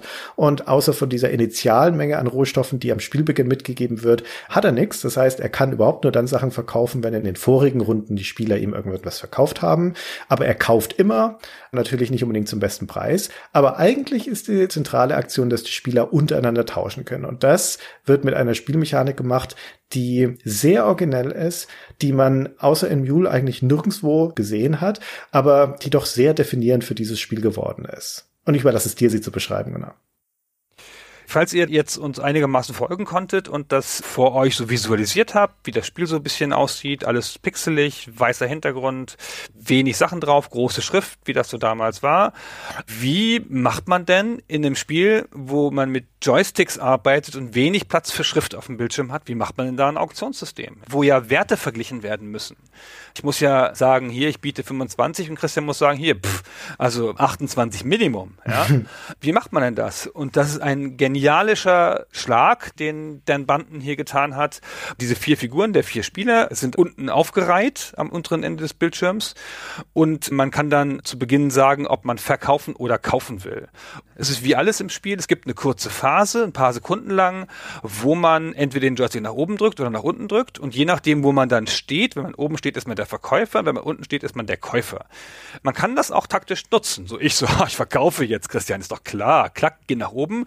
Eins, zwei, drei Sekunden, zack, wieder schnell nach unten. Und dann bin ich doch auf der Käuferseite. Und alle haben gedacht, hör, der Gunnar verkauft. Nicht ein riesentaktisches Ding, aber es geht. Ja. Man kann sich das kurz hin und her entscheiden und es ist so logisch, ne? nach oben drücken Käufer und unten drücken Verkäufer. Umgekehrt. Genau. So, und jetzt haben sich, sagen wir mal, von diesen vier Spielern zwei oben, zwei unten einsortiert. Und die stehen dann sozusagen auf einer bestimmten Wertelinie. Ja, sagen wir mal, es ist Energie, dann kauft der Shop die für 10 und der Shop verkauft sie für 45. Der ist sozusagen das obere und das untere Ende dieses Bildes. Und die Spieler laufen jetzt von unten und von oben aufeinander zu, wenn sie denn handelswillig sind. Ja, wenn der Shop für 45 verkauft, dann gehen die beiden Verkäufer bei 45 los hier. Und wenn sie sich näher auf die anderen Spieler zu bewegen, dann laufen sie vielleicht auf die 42, auf die 39 und so weiter und so fort. Und die anderen kommen ihnen von der 10 her entgegen. Und wo man sich trifft, da kann dann gehandelt werden, wenn man denn eine Sekunde dann aufeinander bleibt, sodass sozusagen der Handel losgeht. Und der Handel ist auch wieder eine Sache, die auch wieder getimed ist. Wenn zwei Spieler aufeinander liegen, dann wird Geld gegen Ware getauscht. Und man kann aber auch sagen, oh Gott, nein, ich will wieder weg. Und dann rennt man wieder weg und hat bloß ein Stück verkauft. Und dann muss der andere hinterhergehen. Du sagst, nee, also das eine habe ich dir vielleicht für 25 gegeben, aber die nächsten brauche ich doch 30 für. Und gehst wieder weg. Also du kannst auch da noch wieder was machen. Und das sind mehrere Spieler ja. Also können ja mehrere Spieler auf allen Seiten stehen. Ja, vielleicht gibt es nur einen Verkäufer und drei Käufer. Und wenn da die Leute sich auf dem gleichen Preis treffen, dann gewinnt wieder der schlechteste Spieler. Der kriegt dann die Ware. Der darf zuerst kaufen, solange bis er genug hat. Dann sind potenziell die anderen dran, ja, solange noch was da ist. Genau. Also, was hier passiert ist im Endeffekt eine Umsetzung in Spielmechanik von Metaphern, die im Handel sowieso auch im Sprachgebrauch sind. Man kommt sich entgegen, man trifft sich in der Mitte, man geht aufeinander zu oder entfernt sich voneinander. Und genau das passiert hier, repräsentiert durch unsere Spielfiguren. Und das braucht einen Ticken, bis man es begreift. Also es ist nichts, was sofort intuitiv funktioniert. Das muss man ein paar Mal machen, um zu verstehen, wie das System funktioniert. Man muss es auch ein, zwei Mal machen, um zu verstehen, dass hier Timing auch sehr, sehr wichtig ist, weil zum Beispiel alle Figuren sich gleich schnell bewegen. Das heißt, wenn du derjenige bist, der eine Sekunde zu langsam reagiert und dann erst losrennt, wenn die anderen Käufer schon losgerannt sind oder Verkäufer, also deine Konkurrenten, dann bist du immer hinterher. Ja, solange deine Spieler den Joystick gedrückt halten, kommst du nicht mehr an sie ran und wirst deswegen auf jeden Fall nicht der Erste sein können, der einkaufen kann. Deswegen verpasse diese zentrale Sekunde nicht und überleg dir auch sehr genau, wie weit du gehen möchtest und wann du vielleicht einen Rückzug machen möchtest. Das gleiche System wird auch nochmal eingesetzt bei Landauktionen, denn in den fortgeschrittenen Spielmodi, also vor allem den Tournament, werden in dieser Land-Grant-Phase nicht nur Länder verschenkt, sondern es gibt auch noch die Möglichkeit, dass welche verkauft werden. Also entweder von Spielern, die sie verkaufen wollen, oder zufällig vom Spiel bestimmt.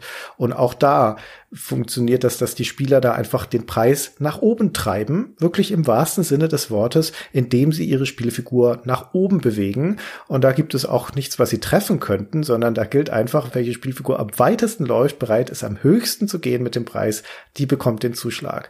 Und deswegen gab es auch ganz logischerweise Preistreiberei geben. Na, wenn du der Einzige bist, der bereit ist zu bieten, dann kannst du natürlich zum besten Preis einkaufen, weil du nur quasi einen Schritt nach vorne machen musst. Aber sobald ein anderer dabei ist, seid ihr im Wettbewerb. Und deswegen treiben dann die Preise gegenseitig hoch. Jetzt willst du unbedingt dieses Land haben und ich bin dein Konkurrent und gehe mit dir nach oben und es ärgert dich total, weil du wolltest eigentlich für 300 kaufen, aber jetzt sind wir schon bei 550 Dollar und der Schmidt hört nicht auf, da mitzulaufen. Da musst du einfach immer mitgehen.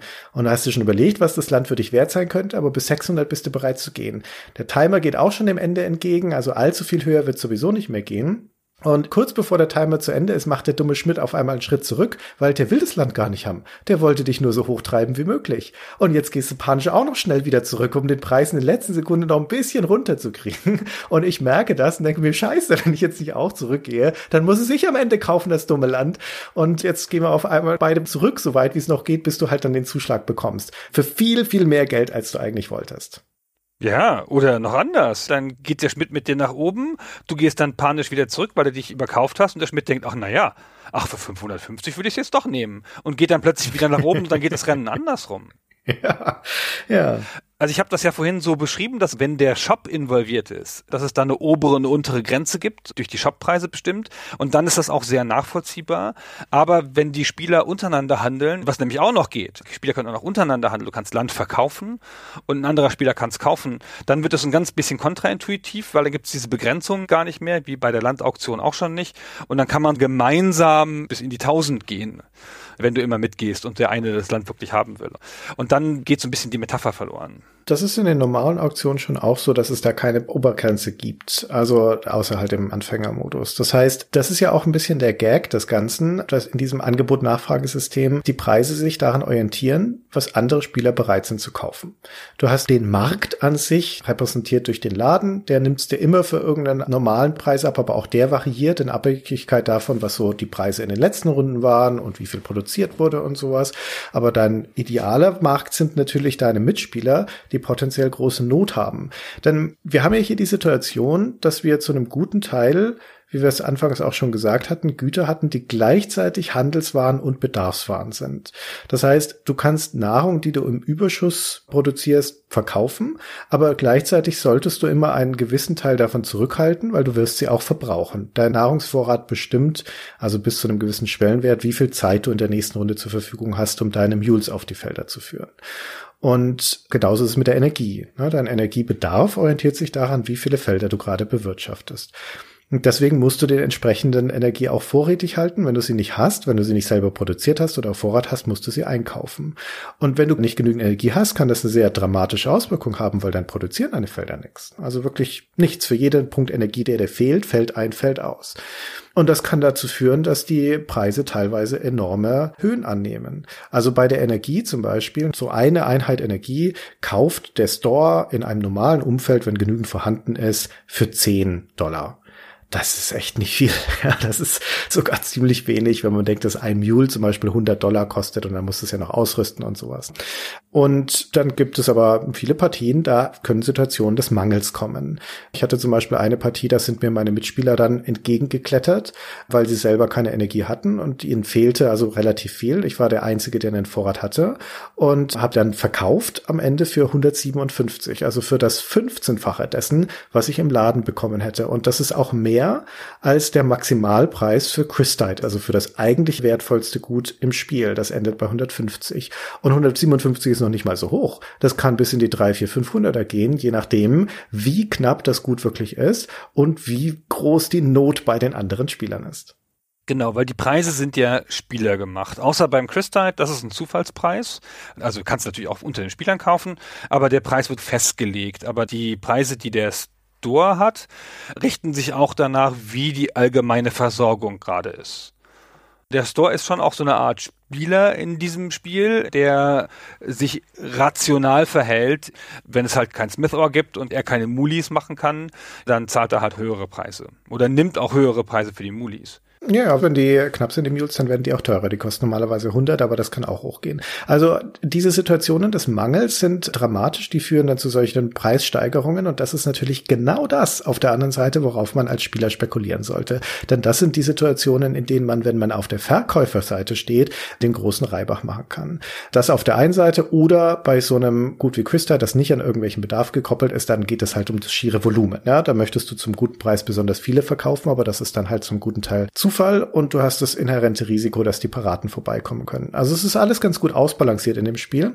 Aber das führt zu typischen Situationen, wie um nochmal eine Spielsituation zu nehmen, wo ich stark auf Energieproduktion gegangen bin. Und da waren wir gerade in Runde 10 von 12, also schon im Endgame. Einer der Spieler hatte ein Monopol auf Nahrung. Der hatte unfassbare Mengen produziert, aber kein anderer. Und ich war zur Hälfte auf Energieproduktion und auf Christite. In diesen meisten Tournament-Spielen möchtest du zum Ende hin eigentlich in Richtung Christite gehen, weil da sind halt im Zweifelsfall die größten Margen dann auch drin, wenn es nicht Notsituationen gibt. Und die beiden anderen Spielern, die waren stark im Hintertreffen. Also die hatten deutlich weniger Geld, die waren auch auf viel niedrigeren Plätzen und die spekulierten aber seit Runde 8 auf Crystal. Die hatten ihre gesamte Produktion umgestellt.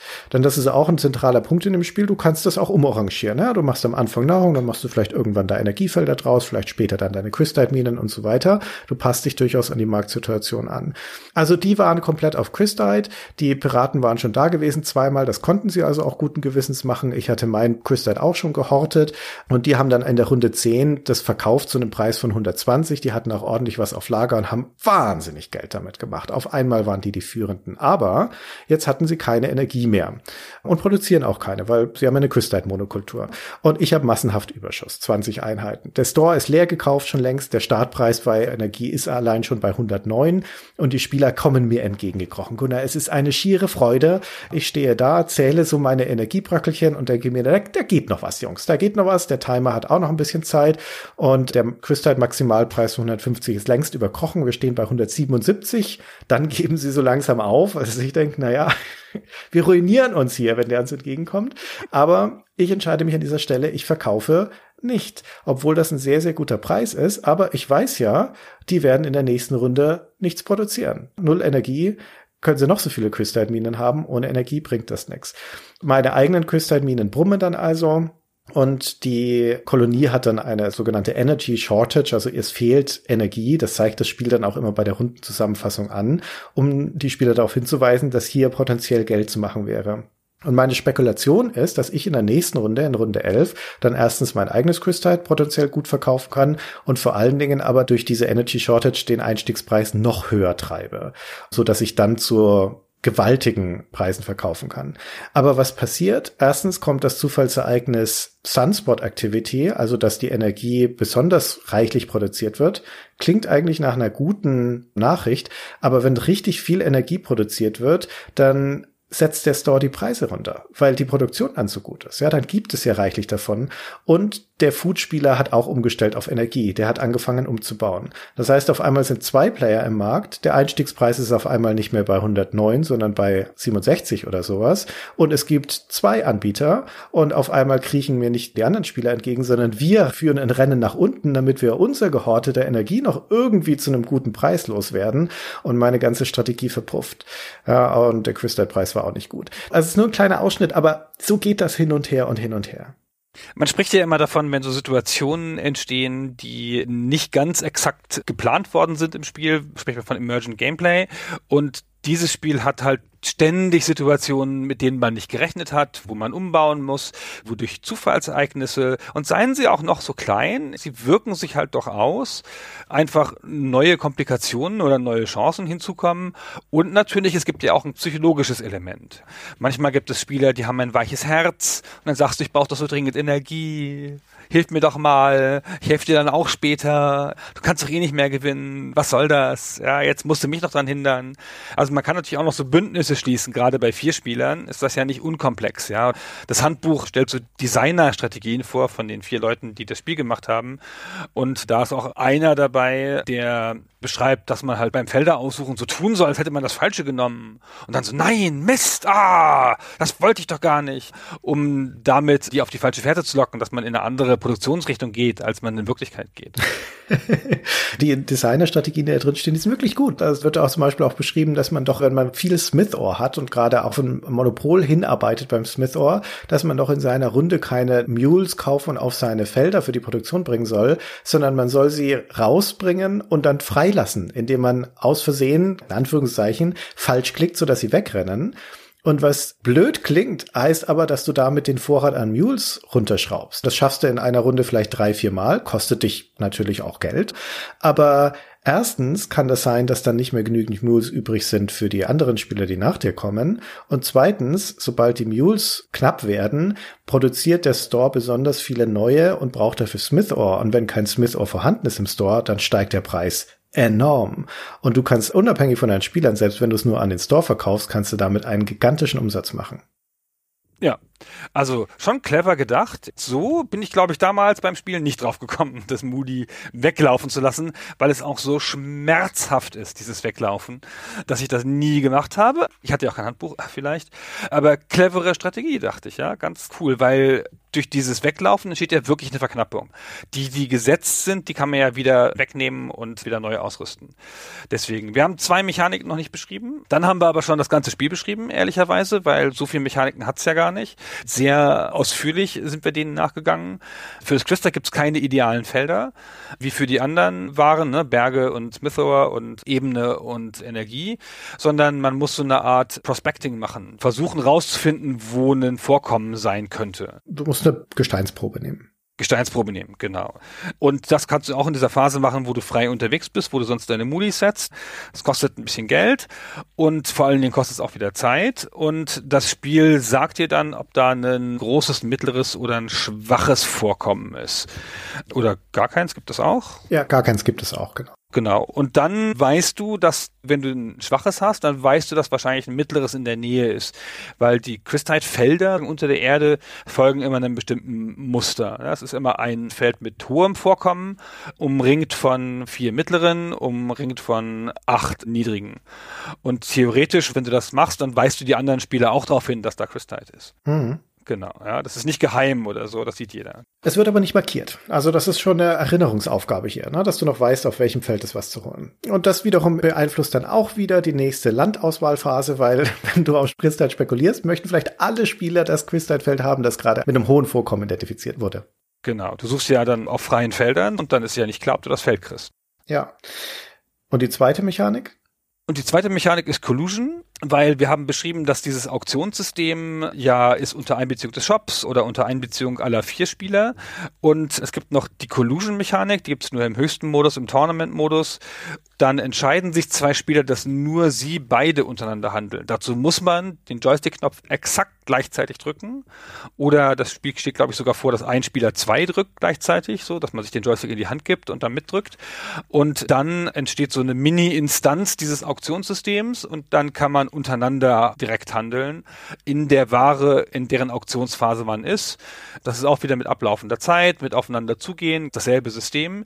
Dann sind die anderen Spieler aber ausgeschaltet und das ist ein bisschen der Zeitpunkt, wo man den großen Verrat gegenüber den anderen durchführt, ja, und den großen Plan umsetzt, zu zweit, in einem Bündnis vielleicht. Und danach geht es dann mit der normalen Auktion weiter. Das muss nicht unbedingt ein böswilliges Werkzeug sein. Private Absprachen sind in einer normalen Wirtschaft auch ein geeignetes Mittel, um den Wohlstand aller zu fördern, wenn das im besten Interesse beider Parteien ist, zum Beispiel ein Stück Land zu tauschen. Oder einem Spieler, der dringend Nahrung benötigt, auch den Nahrung zukommen zu lassen, ohne dass ein anderer Spieler sabotierend eingreifen kann, indem er den anderen Spieler zum Beispiel hochbietet. Und wir dürfen nicht vergessen, dass, wie du schon am Anfang gesagt hast, es im Endeffekt hier auch um das Wohl der gesamten Kolonie geht.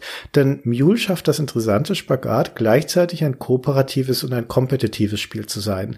Am Ende nach diesen zwölf Runden wird abgerechnet. Dann gibt's Kassensturz und dann bildet das Spiel eine Rangliste dieser vier Spieler und der Spieler, der am meisten Wert versammelt, das ist, wie du schon sagtest, das Bargeldvermögen plus der Warenvorrat plus der Landbesitz, der wird zum First Founder, also zum Urvater, zum Urbegründer dieser Kolonie und damit dem Gewinner der Partie. Aber wenn die Kolonie insgesamt keinen ausreichenden Wert geschaffen hat, also mindestens einen Gesamtwert von 60.000 Dollar, dann ist das ganze Unternehmen gescheitert und das Raumschiff kommt und holt die Spieler ab und bringt sie nach Hause zurück. Und damit gibt es gar keinen Gewinner in diesem Sinne, sondern erst ab diesen 60.000, da gibt es noch ein paar Stufen, in denen das Spiel die Siegesbotschaft variiert und im Wesentlichen dann variiert, wie luxuriös der Ruhestand der Mitspieler ist ob sie sich wohlhabend zur Ruhe setzen oder luxuriös zur Ruhe setzen oder sowas.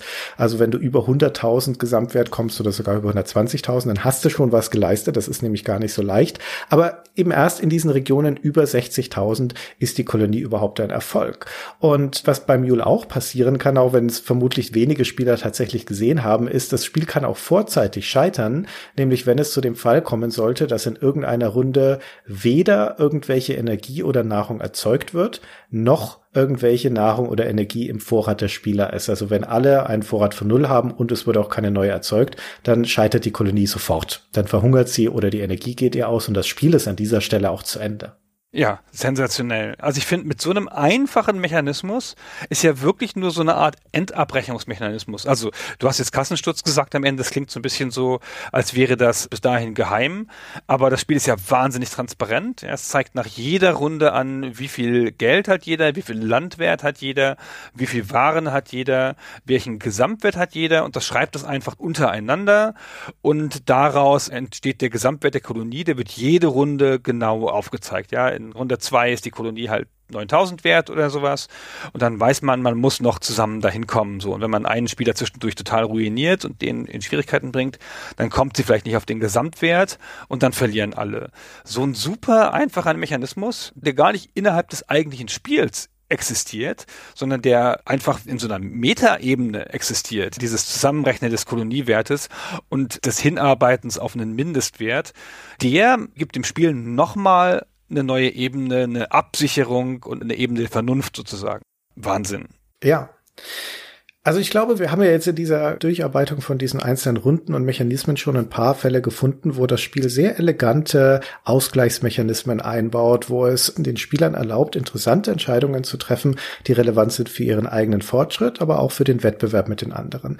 Und das Handbuch selbst und auch die zeitgenössischen Kritiker von Mule bemerken sehr deutlich, dass wirtschaftliche Grundprinzipien in dem Spiel berücksichtigt sind und simuliert werden. Und das sind so Dinge wie zum Beispiel Angebot und Nachfrage Frage bei der Preisgestaltung, aber auch die von dir vorher schon im Vorbeigehen erwähnten Skaleneffekte bei der Produktion und Lerneffekte, dass also die Menge der gleich produzierten Felder darüber entscheidet, wie viel Produktion du erwirtschaftest. Hast du ein energieproduzierendes Feld, dann ist das mäßig gut. Hast du drei davon, ist das besser. Hast du neun oder zwölf davon, ist das sensationell. Also je mehr, desto mehr Output. Und gleichzeitig eben auch die Nähe von Feldern. Also sobald die nebeneinander produzieren, produzieren sie günstiger quasi oder mehr in diesem Spiel, weil der Preis spielt ja keine Rolle. Und dann gibt es noch so Dinge wie abnehmenden Grenznutzen, dass wenn du ganz viel Monokultur betreibst, dann bist du irgendwann dazu gezwungen, auf ineffiziente Felder auszuweichen. Also irgendwann gehen dir die Berge aus für die Minen zum Beispiel, dann musst du auf normale Ebenen gehen und sowas. Das wird im Handbuch angeführt, das stimmt aber nicht, um ehrlich zu sein. Also es stimmt nominell, aber die Skaleneffekte sind so mächtig, dass du zum Beispiel, wenn du die ganze Karte mit Crystite-Produktion zupflasterst, so viele Boni bekommst, dass es schon gerade egal ist. Selbst auf einem Null-Crystite-Feld übrigens. Das heißt nicht, dass da nichts produziert werden kann. Das kann trotzdem ausgebeutet werden, was komplett kontraintuitiv ist, finde ich. Aber es ist nun mal so. Ja, oder du hast auch so Dinge wie Preiselastizität, dass es halt bestimmte Waren gibt wie Nahrung und Energie, die haben eine spielmechanische Notwendigkeit. Das heißt, die sind wenig preiselastisch. Da ist die Anfrage immer gleich. Selbst wenn die Preise enorm sind, gerade bei Energie. Die Leute müssen es halt haben. Und das ist drin in dem Spiel. Es sind Dinge drin, wie das anpassungsfähige Produktion sinnvoll ist, dass Spekulation sinnvoll sein kann, dass Monopole Vor- und Nachteile haben in so einer simulierten Ökonomie. Das ist aber meiner Meinung nach gar nicht so zentral, weil das Spiel möchte gar keine Wirtschaftssimulation sein. Das ist eher ein Nebenprodukt. Es nimmt sich diese Prinzipien, um daraus abstrakte Regeln zu destillieren, die sehr brettspielhaft umsetzt, die im Prinzip halt dafür da sind, kleine Marker zu erzeugen oder hin und her zu schieben. Und im Wesentlichen ist das drin, weil das einer der Vorteile von Computern gegenüber Brettspielen sind, dass sie so etwas relativ easy ausrechnen und anzeigen können, ohne dass der Spieler sich damit auseinandersetzt setzen muss. Und es war dann Daniel Banten durchaus wichtig, dass diese brettspielhafte soziale Erfahrung ermöglicht wird, aber dass das Spiel trotzdem über den Rahmen des Brettspiels hinausgeht und das Medium Computer diese Rechenpower des Computers sinnvoll nutzt. Das, was aber im Mittelpunkt steht, ist eben nicht die ökonomische Simulation, sondern die sich daraus ergebende soziale Interaktion, der sich daraus ergebende Wettbewerb, das Aushandeln, das Täuschen und Tricksen, das Kooperieren, dass sich die Charakterzüge und Einzelheiten einzelne Strategien niederschlagen können in diesem vergleichsweise simplen Regelwerk, das deswegen aber so ein Kosmos von sozialer Interaktion und dadurch Freude und Aufregung und Verrat und Rettung und so weiter ermöglicht. Und das alles in diesem sehr eleganten, sehr kondensierten Spiel. Ja, also wir haben jetzt sehr explizit das alles gelobt. Ja, es ist offenkundig ein Spiel, das ausgetestet ist bis zuletzt. Wir kommen noch gleich zur Entstehungsgeschichte. Das wurde während der Entwicklungsphase viel gespielt. Es ist auch ein Spiel, weil seine Regeln so transparent sind, so klar, dass man auch gut Spiel testen kann würde ich denken, ja, selbst wenn man es alleine spielt, weil man kann da die Grenzwerte austesten, man kann auch an den Grenzwerten leicht arbeiten, kann sagen, ah, okay, hm, wenn das so ist, dann macht die Simulation das Essen zu billig oder zu teuer, dann entsteht eine Unbalance und so. Das ist ein Spiel, das sich gut dafür eignet, an die Grenze getrieben zu werden mit Spielsessions und das ist hier passiert. Das ist sicherlich einer der Gründe, warum sich das auch heute noch relativ perfekt anfühlt, wenn man sich auf das Spiel eingelassen hat. Das ist ja immer bei so alten Spielen so mit Grafik und Audio und Bedienbarkeit. Aufmerksamkeit. Aber es ist auch ein Spiel, das sehr klar macht oder sehr symbolisch dafür steht für die Sachen, die Daniel Banten interessiert haben. Von ihr, ihm gibt es das berühmte Zitat, niemand wird auf seine Todeslager jemals sagen, ich wünschte, ich hätte mehr Zeit alleine vorm Computer verbracht, womit gesagt sein soll, dass natürlich der Computer eine soziale Erfahrung, wie du es eben schon gesagt hast, sein kann und auch sein sollte nach dem Dafürhalten von Daniel Banten. Genau. Und das zieht sich durch das ganze Werk von Daniel Band. Ne? Von den Spielen, die sie gemacht hat, ist der größte Teil Multiplayer basiert. Die großen Ausnahmen sind ironischerweise auch ihre größten Erfolge, nämlich Seven Cities of Gold und Heart of Africa, was reine Solo-Player-Erfahrungen sind. Und die sind wesentlich erfolgreicher gewesen als sowas wie Mule oder auch spätere Spiele wie in Command HQ zum Beispiel oder gar in Robot Rascals. Und nichtsdestotrotz, das, was sich hier niederschlägt, ist zum einen schon gesammelte Erfahrung aus den vorhergehenden Spielen, die die auch schon diesen wirtschaftlichen Einfluss hatten und die auch schon diese Multiplayer-Komponente hatten. Das vorhergehende Spiel, das Dan Bunton gemacht hat, war Cartels und Cutthroats für SSI, eine der ersten wirklichen Wirtschaftssimulationen und da auch jetzt nicht mit dieser ganzen Verbrämung von so einem Sci-Fi-Szenario oder sowas, sondern wirklich, du hast ein Unternehmen, das produziert Güter, hier ist dein Balance Sheet, hier sind Einnahmen und Ausgaben, wie viel Prozent sind die Produktionswerte gestiegen, was ist der Zinssatz und so weiter. Also das ist alles viel härter und viel textbasierter und viel trockener, aber es hat eben schon diese ökonomische Simulationskomponente und den Wettbewerbscharakter unter mehreren Spielern. Und das ist das Spiel, das der Trip Hopkins von Electronic Arts kennengelernt hat und das er eigentlich auch haben wollte für Electronic Arts, aber SSI wollte es nicht hergeben. Und stattdessen hat der Dan Banten dann gesagt, okay, na dann dann komme ich halt zu euch. Ja, damals war das Ozark Softscape, seine Entwicklungsfirma hatte er neu gegründet mit seinem jüngeren Bruder Bill und zwei Kompagnons. Jim Rushing und Alan Watson. Der Bill Bunton, also der jüngere Bruder, der war Betriebswert, da war in erster Linie teilweise Mitdesigner, der hat auch bei Cartels und Cutthroats schon mitgeholfen. Nicht auszuschließen, dass seine Erfahrung vom Studium da auch mit eingeflossen ist. Der Dan Bunton war studierter Ingenieur und Bill hat sich aber hauptsächlich um das Betriebliche gekümmert. Dan Banten war natürlich ein Programmierer, primär aber eigentlich der Designer. Alle in diesem Team haben Ideen mit eingegeben, aber die hauptsächlichen Designentscheidungen kamen von Dan Banten. Und dann haben wir den Jim Rushing als den hauptsächlichen Programmierer und den Alan Watson als einen dedizierten Grafikprogrammierer. Der war kein Grafiker oder Animator, sondern der war der Programmierer, der sich halt mit den Grafikroutinen des Atari am besten auskannte und deswegen die ganzen Grafiken und Animationen programmiert hat. Dazu kam dann noch der Joe Ibarra als der Producer bei Electronic Arts, der auch echt viel mitgetestet hat und mit Einfluss genommen hat. Aber diese ganze Gruppe hat also Mule entwickelt und das speist sich eben aus diesen Erfahrungen, die insbesondere der Dan vorher schon mit diesem Cartels und Cutthroats gemacht hat. Roy Glover war noch dabei für das bisschen an Sound und Musik. Ja, aber der gehört nicht zur Aussage, der war einfach ein Auftragnehmer. Genau, der gehört nicht zur Aussage, aber Ibarra ja auch nicht. Das waren die, die da mitgearbeitet haben. Und der Rushing zumindest hat noch Karriere bei EA gemacht später, hat PGA Tour gemacht und irgendein James Bond Spiel noch viel später. Und der Ibarra, der ist ja richtig noch einer meiner Helden geworden, weil er ja Bart's Tale mitgemacht hat später. Das nur ganz kurz als Exkurs. Ich wollte noch kurz erwähnen, dass es ja noch ein Spiel vor Cartels and Cutthroats gab, nämlich Weeders Dealers. Und das war ein einfaches Auktionssystem, auch schon für vier Spieler, auch schon für vier Spieler am selben Rechner, was damals gar nicht so richtig ging, weswegen da so ein kleines Hardware-Bauteil dem Spiel beigelegt werden musste, dass der den Banden selber zusammengeschraubt hatte. Und von dem Spiel wurden dann nur 50 Stück verkauft bei einem kleinen kanadischen Publisher. Also schon der erste kommerzielle Misserfolg, schon das erste Spiel, das weit seiner Zeit voraus war und vom Markt nicht angenommen wurde. Das ist eine Geschichte, die noch sich zumindest in Teilen wiederholt. Ja, das ist so ein fabelhaftes Spiel. Das kennen wir nur aus den Erzählungen von Daniel Banten und von dem Eigentümer von diesem kanadischen Softwareladen, aber es gibt keine überlebende Version mehr davon. Weder digital noch verpackt. Auch kein Code oder irgendwas, genau. Ja. Man kann das nicht mehr nachsehen. Ich habe nicht mal ein Foto gefunden von der Verpackung. Der Legende nach ist es eins der Spiele, die als erstes in der Packung kamen, also in der Papppackung. Zu der Zeit waren ja noch, wir erinnern uns an die Geschichte von A Color von Richard Garriott, waren Spiele ja noch in so Plastikbeuteln, so Kühlbeutel und haben so um die 10, 15 Dollar gekostet und dafür wollten sie 35 Dollar haben, also US-Dollar, 49 kanadische Dollar oder sowas, glaube ich, weil da dieses Hardware-Bauteil, so ein Custom-Controller-Ding beilag. Ja, dieses Wheeler Steelers hatte so ein Auktionssystem, so ein Echtzeit-Auktionssystem. Das war also definitiv auch ein Einfluss für Mule. Das ist alles gut dokumentiert, weil es ist ein wichtiges Spiel und insbesondere die Daniel Benton hat sich später dann auch noch häufig in Interviews, in Kolumnen, in allem Möglichen geäußert zu der Entstehungsgeschichte des Spiels, andere Beteiligte auch.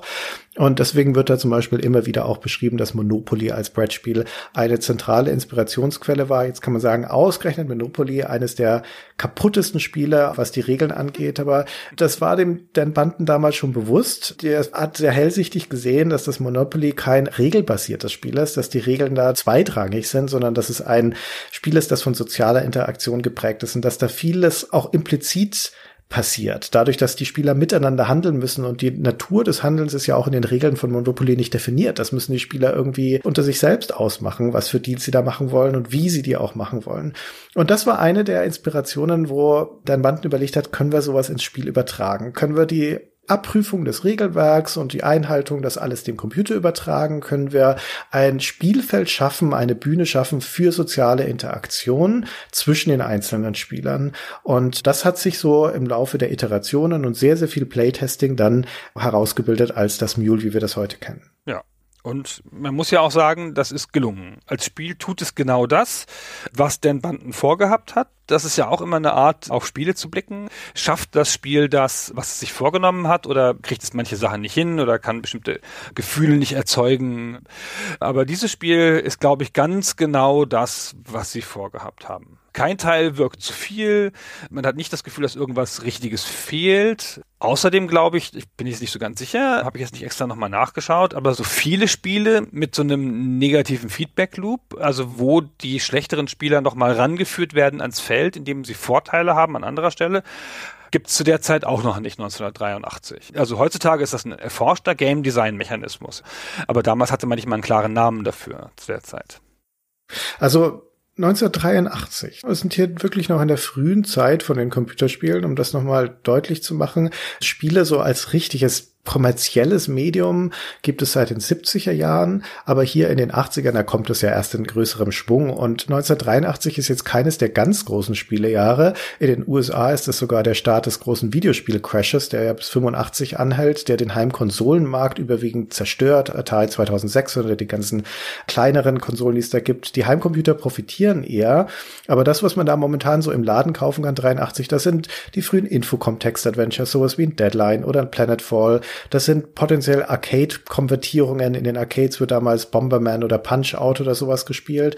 Das sind die frühen Rollenspiele. Ein Ultima 3 oder ein Wizardry 3 kommt da raus. Hardcore-Simulationen wie die von SSI und so weiter. Und wir sind da in einer Ära, wo Grafik auch gerade auf den Heimcomputern ziemlich am Anfang steht. Das Überraschende vielleicht an Mule ist, dass ich Mule beschreiben würde für seine damalige Zeit als ein sehr grafisches Spiel. Und wenn man sich die Screenshots davon anschaut, dann mag man sagen, was spinnt denn der Schmidt sich da zusammen? Aber dann schaut euch mal im Vergleich dazu ein Screenshot von dem Cartels und Cutthroats an, dem vorherigen Spiel, zwei Jahre vorher, 81, und guckt mal, wie das aussieht. Da ist nämlich überhaupt keine Grafik drin.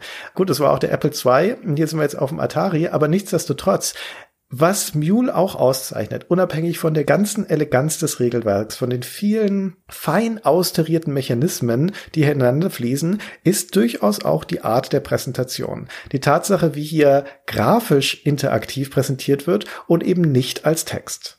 Ja, also man vergleiche Kaiser ja. vom grundlegenden Genre her jetzt nicht ein ganz fernes Spiel, ja, schon ganz anders, aber halt auch ein Spiel eigentlich für mehr Spieler, auch ein Spiel, in dem es ums Kaufen und Verkaufen geht, wo es um Warenwerte geht und um eine Art von Ökonomie. Kaiser hat Tabellen. Es hat natürlich auch ein bisschen grafische Repräsentanz. Wir erinnern uns an das berühmte Kornlager, wo das Korn verfault drin. Aber es hat Text, es hat gehighlighteten Text, es hat Zahlenkolonnen und dieses Spiel ist auf elegante Art mit dem Joystick steuerbar. Es hat wahnsinnig wenig Text. Es greift wann immer es möglich ist zur Grafik, um irgendwas zu zeigen. Ja, es schreibt bei den Feldern hinten nicht hin, was da angebaut werden kann.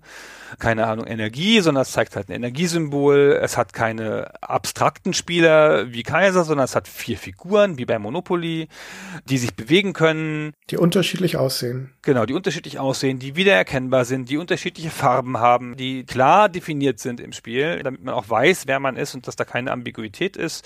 Es macht macht aus bestimmten Handlungen im Spiel Zeitdruck und Actionsequenzen quasi, das Muli setzen oder die Gesteinsprobe nehmen und solche Sachen, ohne dass das irgendwie wie ein Fremdkörper wirkt, wie ein aufgedrängtes Minispiel oder irgendwas, sondern ganz natürlich im Spielablauf, weil das Spiel immer zuerst eine grafische Metapher wählt und erst in zweiter Linie zum Text greift, wenn es halt sein muss, ja, weil es eine Beschreibung gibt zu irgendwas.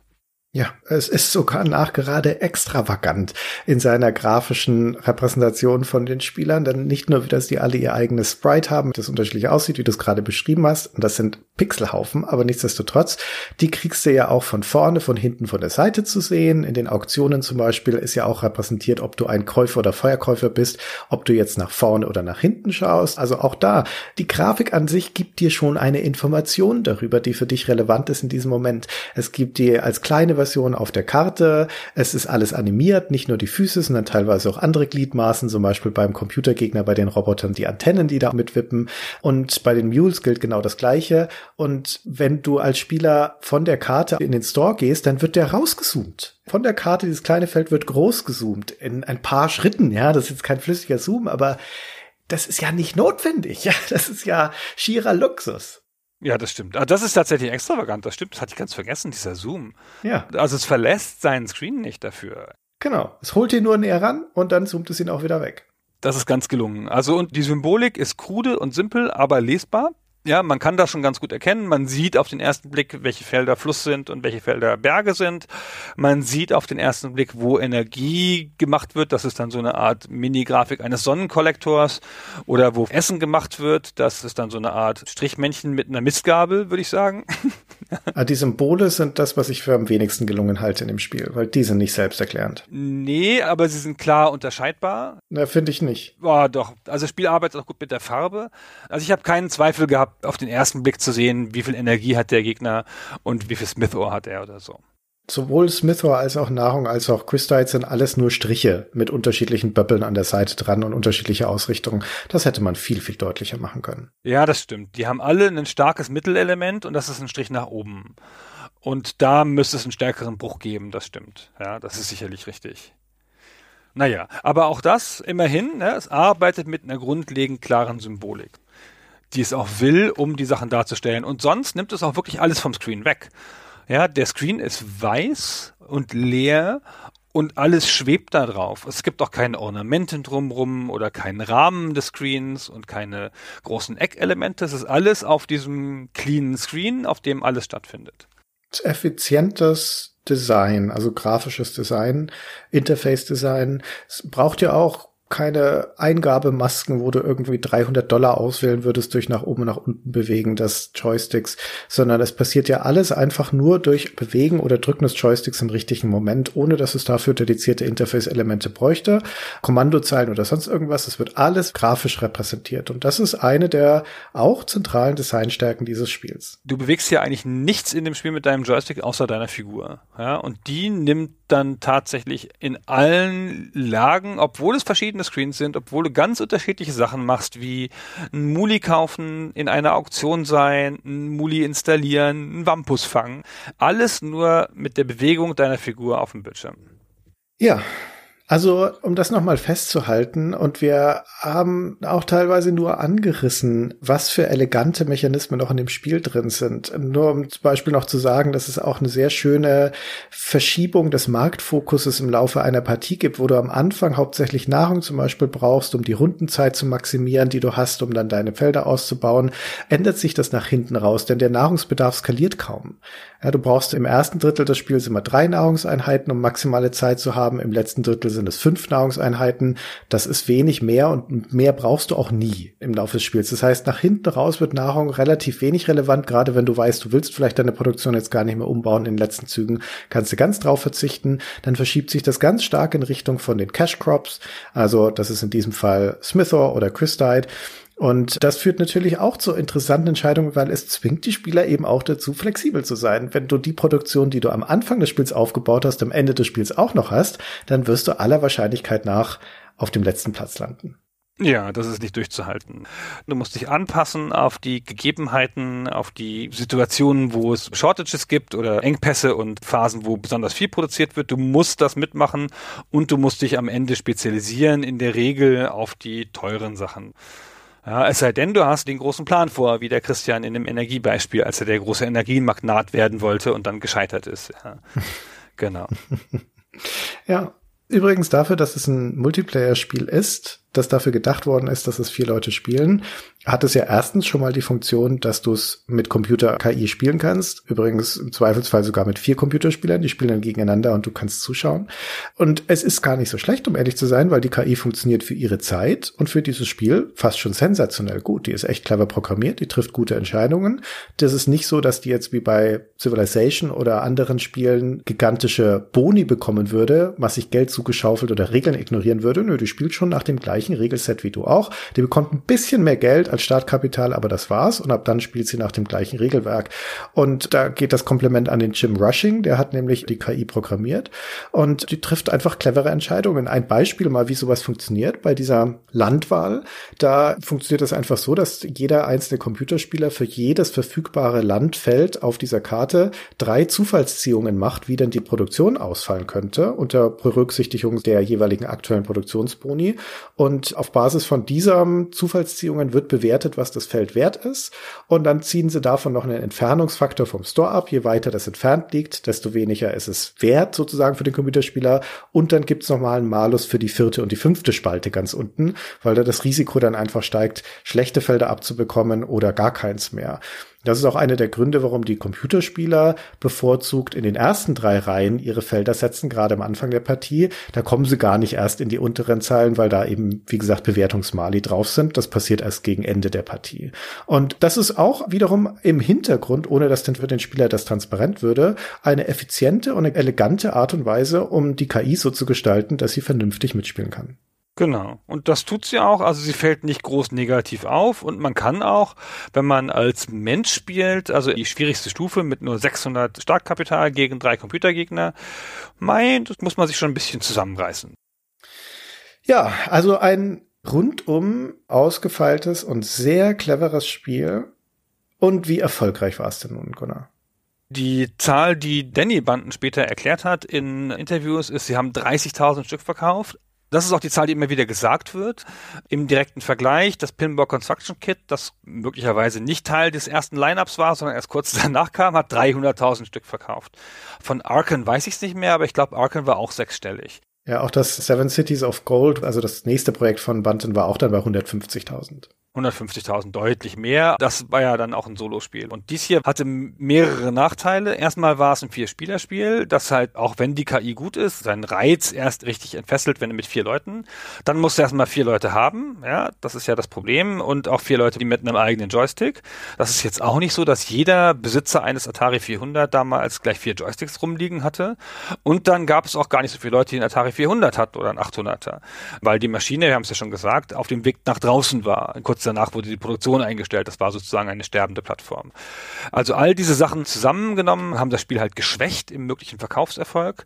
Ich sag auch mal, ey, die Packung kann da auch nicht so beigetragen haben. Das komische Tier auf der Packung. Also es hat 30.000 Stück verkauft auf dem Atari 800, 400 allein. Die C64-Version ist da nicht mitgerechnet, soweit das Banden im Interview gesagt hat. Weiß ich gar nicht. Also es gibt noch die Anekdote, dass 84 dann mal ein Reporter von der Arkansas Times bei Ozark Softscape im Büro war und da dann an der Wand eine goldene Diskette hing. Das war die Aufzeichnung vom Verband dafür, dass man einen Sales-Rekord hatte und in diesem Fall war die vergeben für eine Million Umsatz im Verkauf. Und das ist schon nicht so schlecht, würde ich sagen.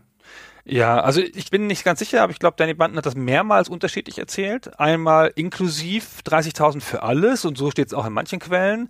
Aber ich habe mindestens ein Interview gelesen, wo sie gesagt hat, sie wüsste die C64-Verkaufszahlen gar nicht.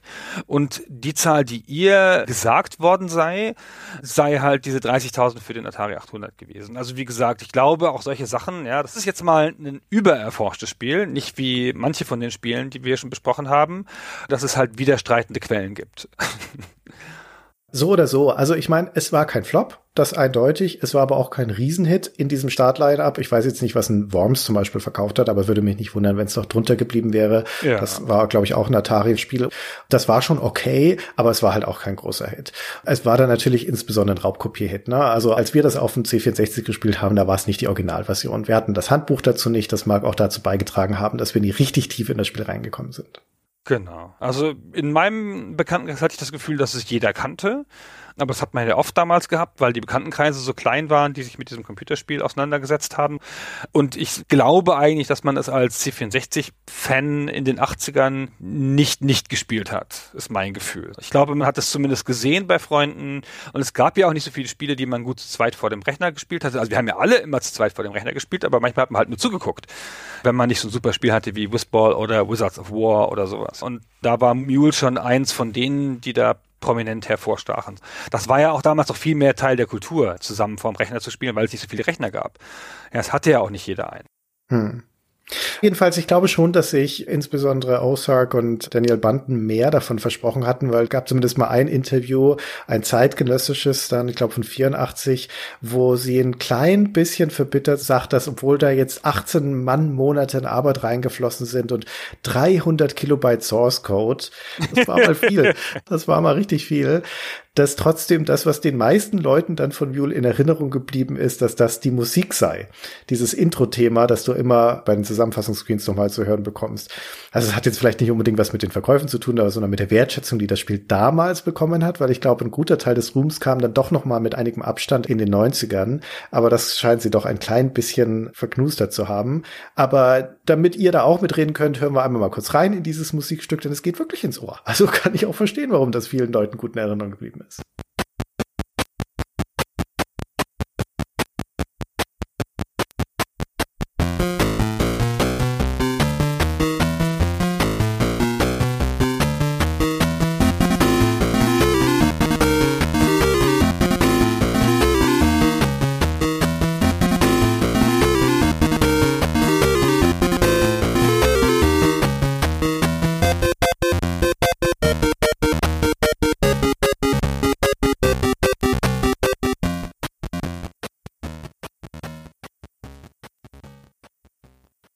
finde das ganz toll. Das ist sicherlich ein Teil der positiven Erinnerung und die Rückversetzung in die Kindheit oder in die Jugend, aber ich finde das ganz toll. Danny Banton hat 98, kurz vor ihrem Tod, die hat dann Lungenkrebs bekommen, vor der Zeit gestorben mit 49 und da hat sie kurz vorher noch 1998 einen Talk gehalten auf der GDC. Also wir haben mit unserem Brancheneintritt 1998 sie ganz knapp verpasst. Ja, 1999 war meine erste GDC. Da war sie schon nicht mehr. Da hat sie gesagt, wenn ich nur 10 Cent kriegen würde für jede Partie Mule, die jemals gespielt ist, dann wäre ich jetzt sehr, sehr, sehr reich. damit hat darauf angespielt, dass es natürlich ein Spiel ist, das sehr oft immer wieder gespielt worden ist durch diesen Wiederspielwert.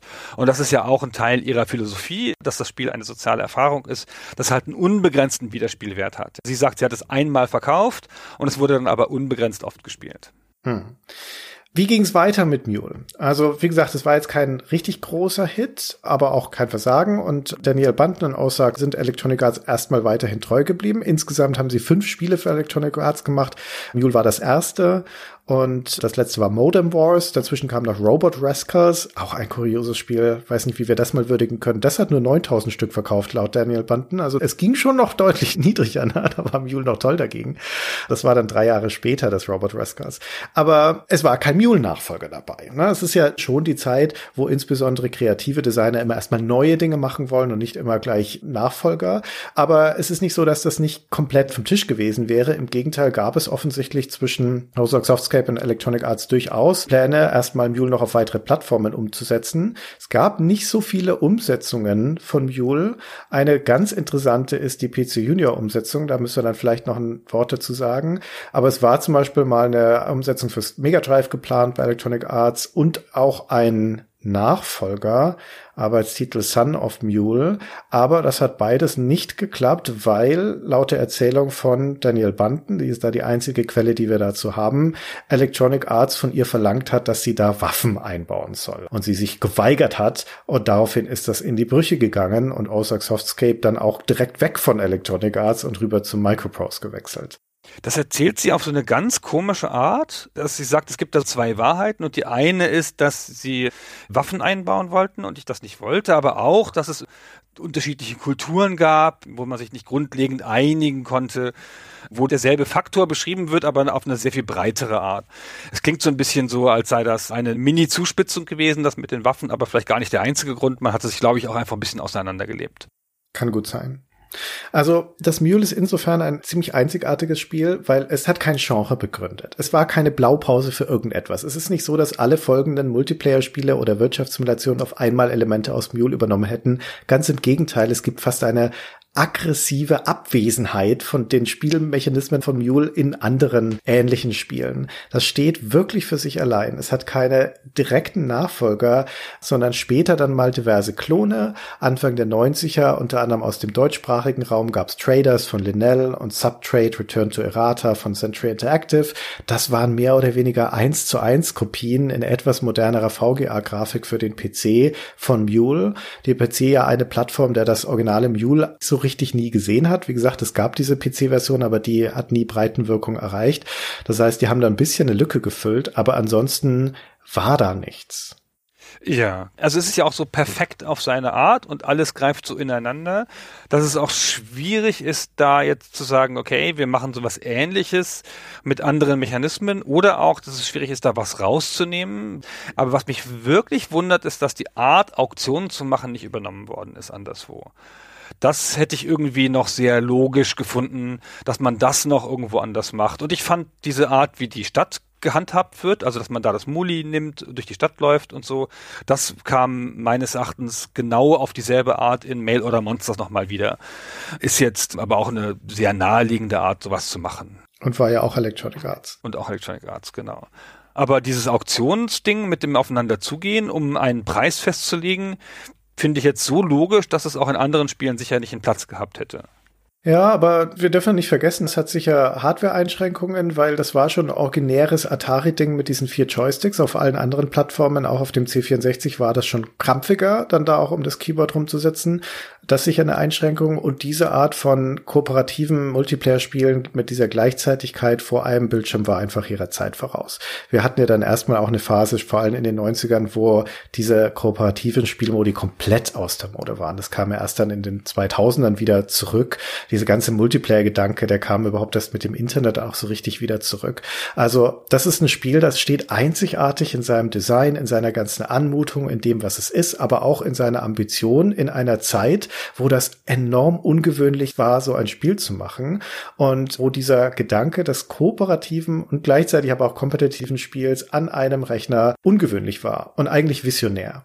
Ja, also wenn man sich die ganze Geschichte von ihm ihr anguckt, dann steht es da fast logisch drin. Wir haben es ja vorhin schon so beschrieben, auch so eine Kulmination aus Elementen aus Wheelers, Dealers und Castles of Cutthroats. Dazwischen hat sie ja noch mit, na, wie heißt das, Citron, hat sie ja da noch quasi das Echtzeitstrategie-Genre so ein bisschen mitbegründet oder er damals und eigentlich hatten alle Spiele bis auf zwei einen Multiplayer-Grundgedanken wenigstens. Später kam ja noch Modem Wars. Also ich meine, weit der Zeit voraus, als es noch gar nicht genug Modems gab, gab es halt ein Modem-Kampfspiel, so ein Duellspiel über Modem.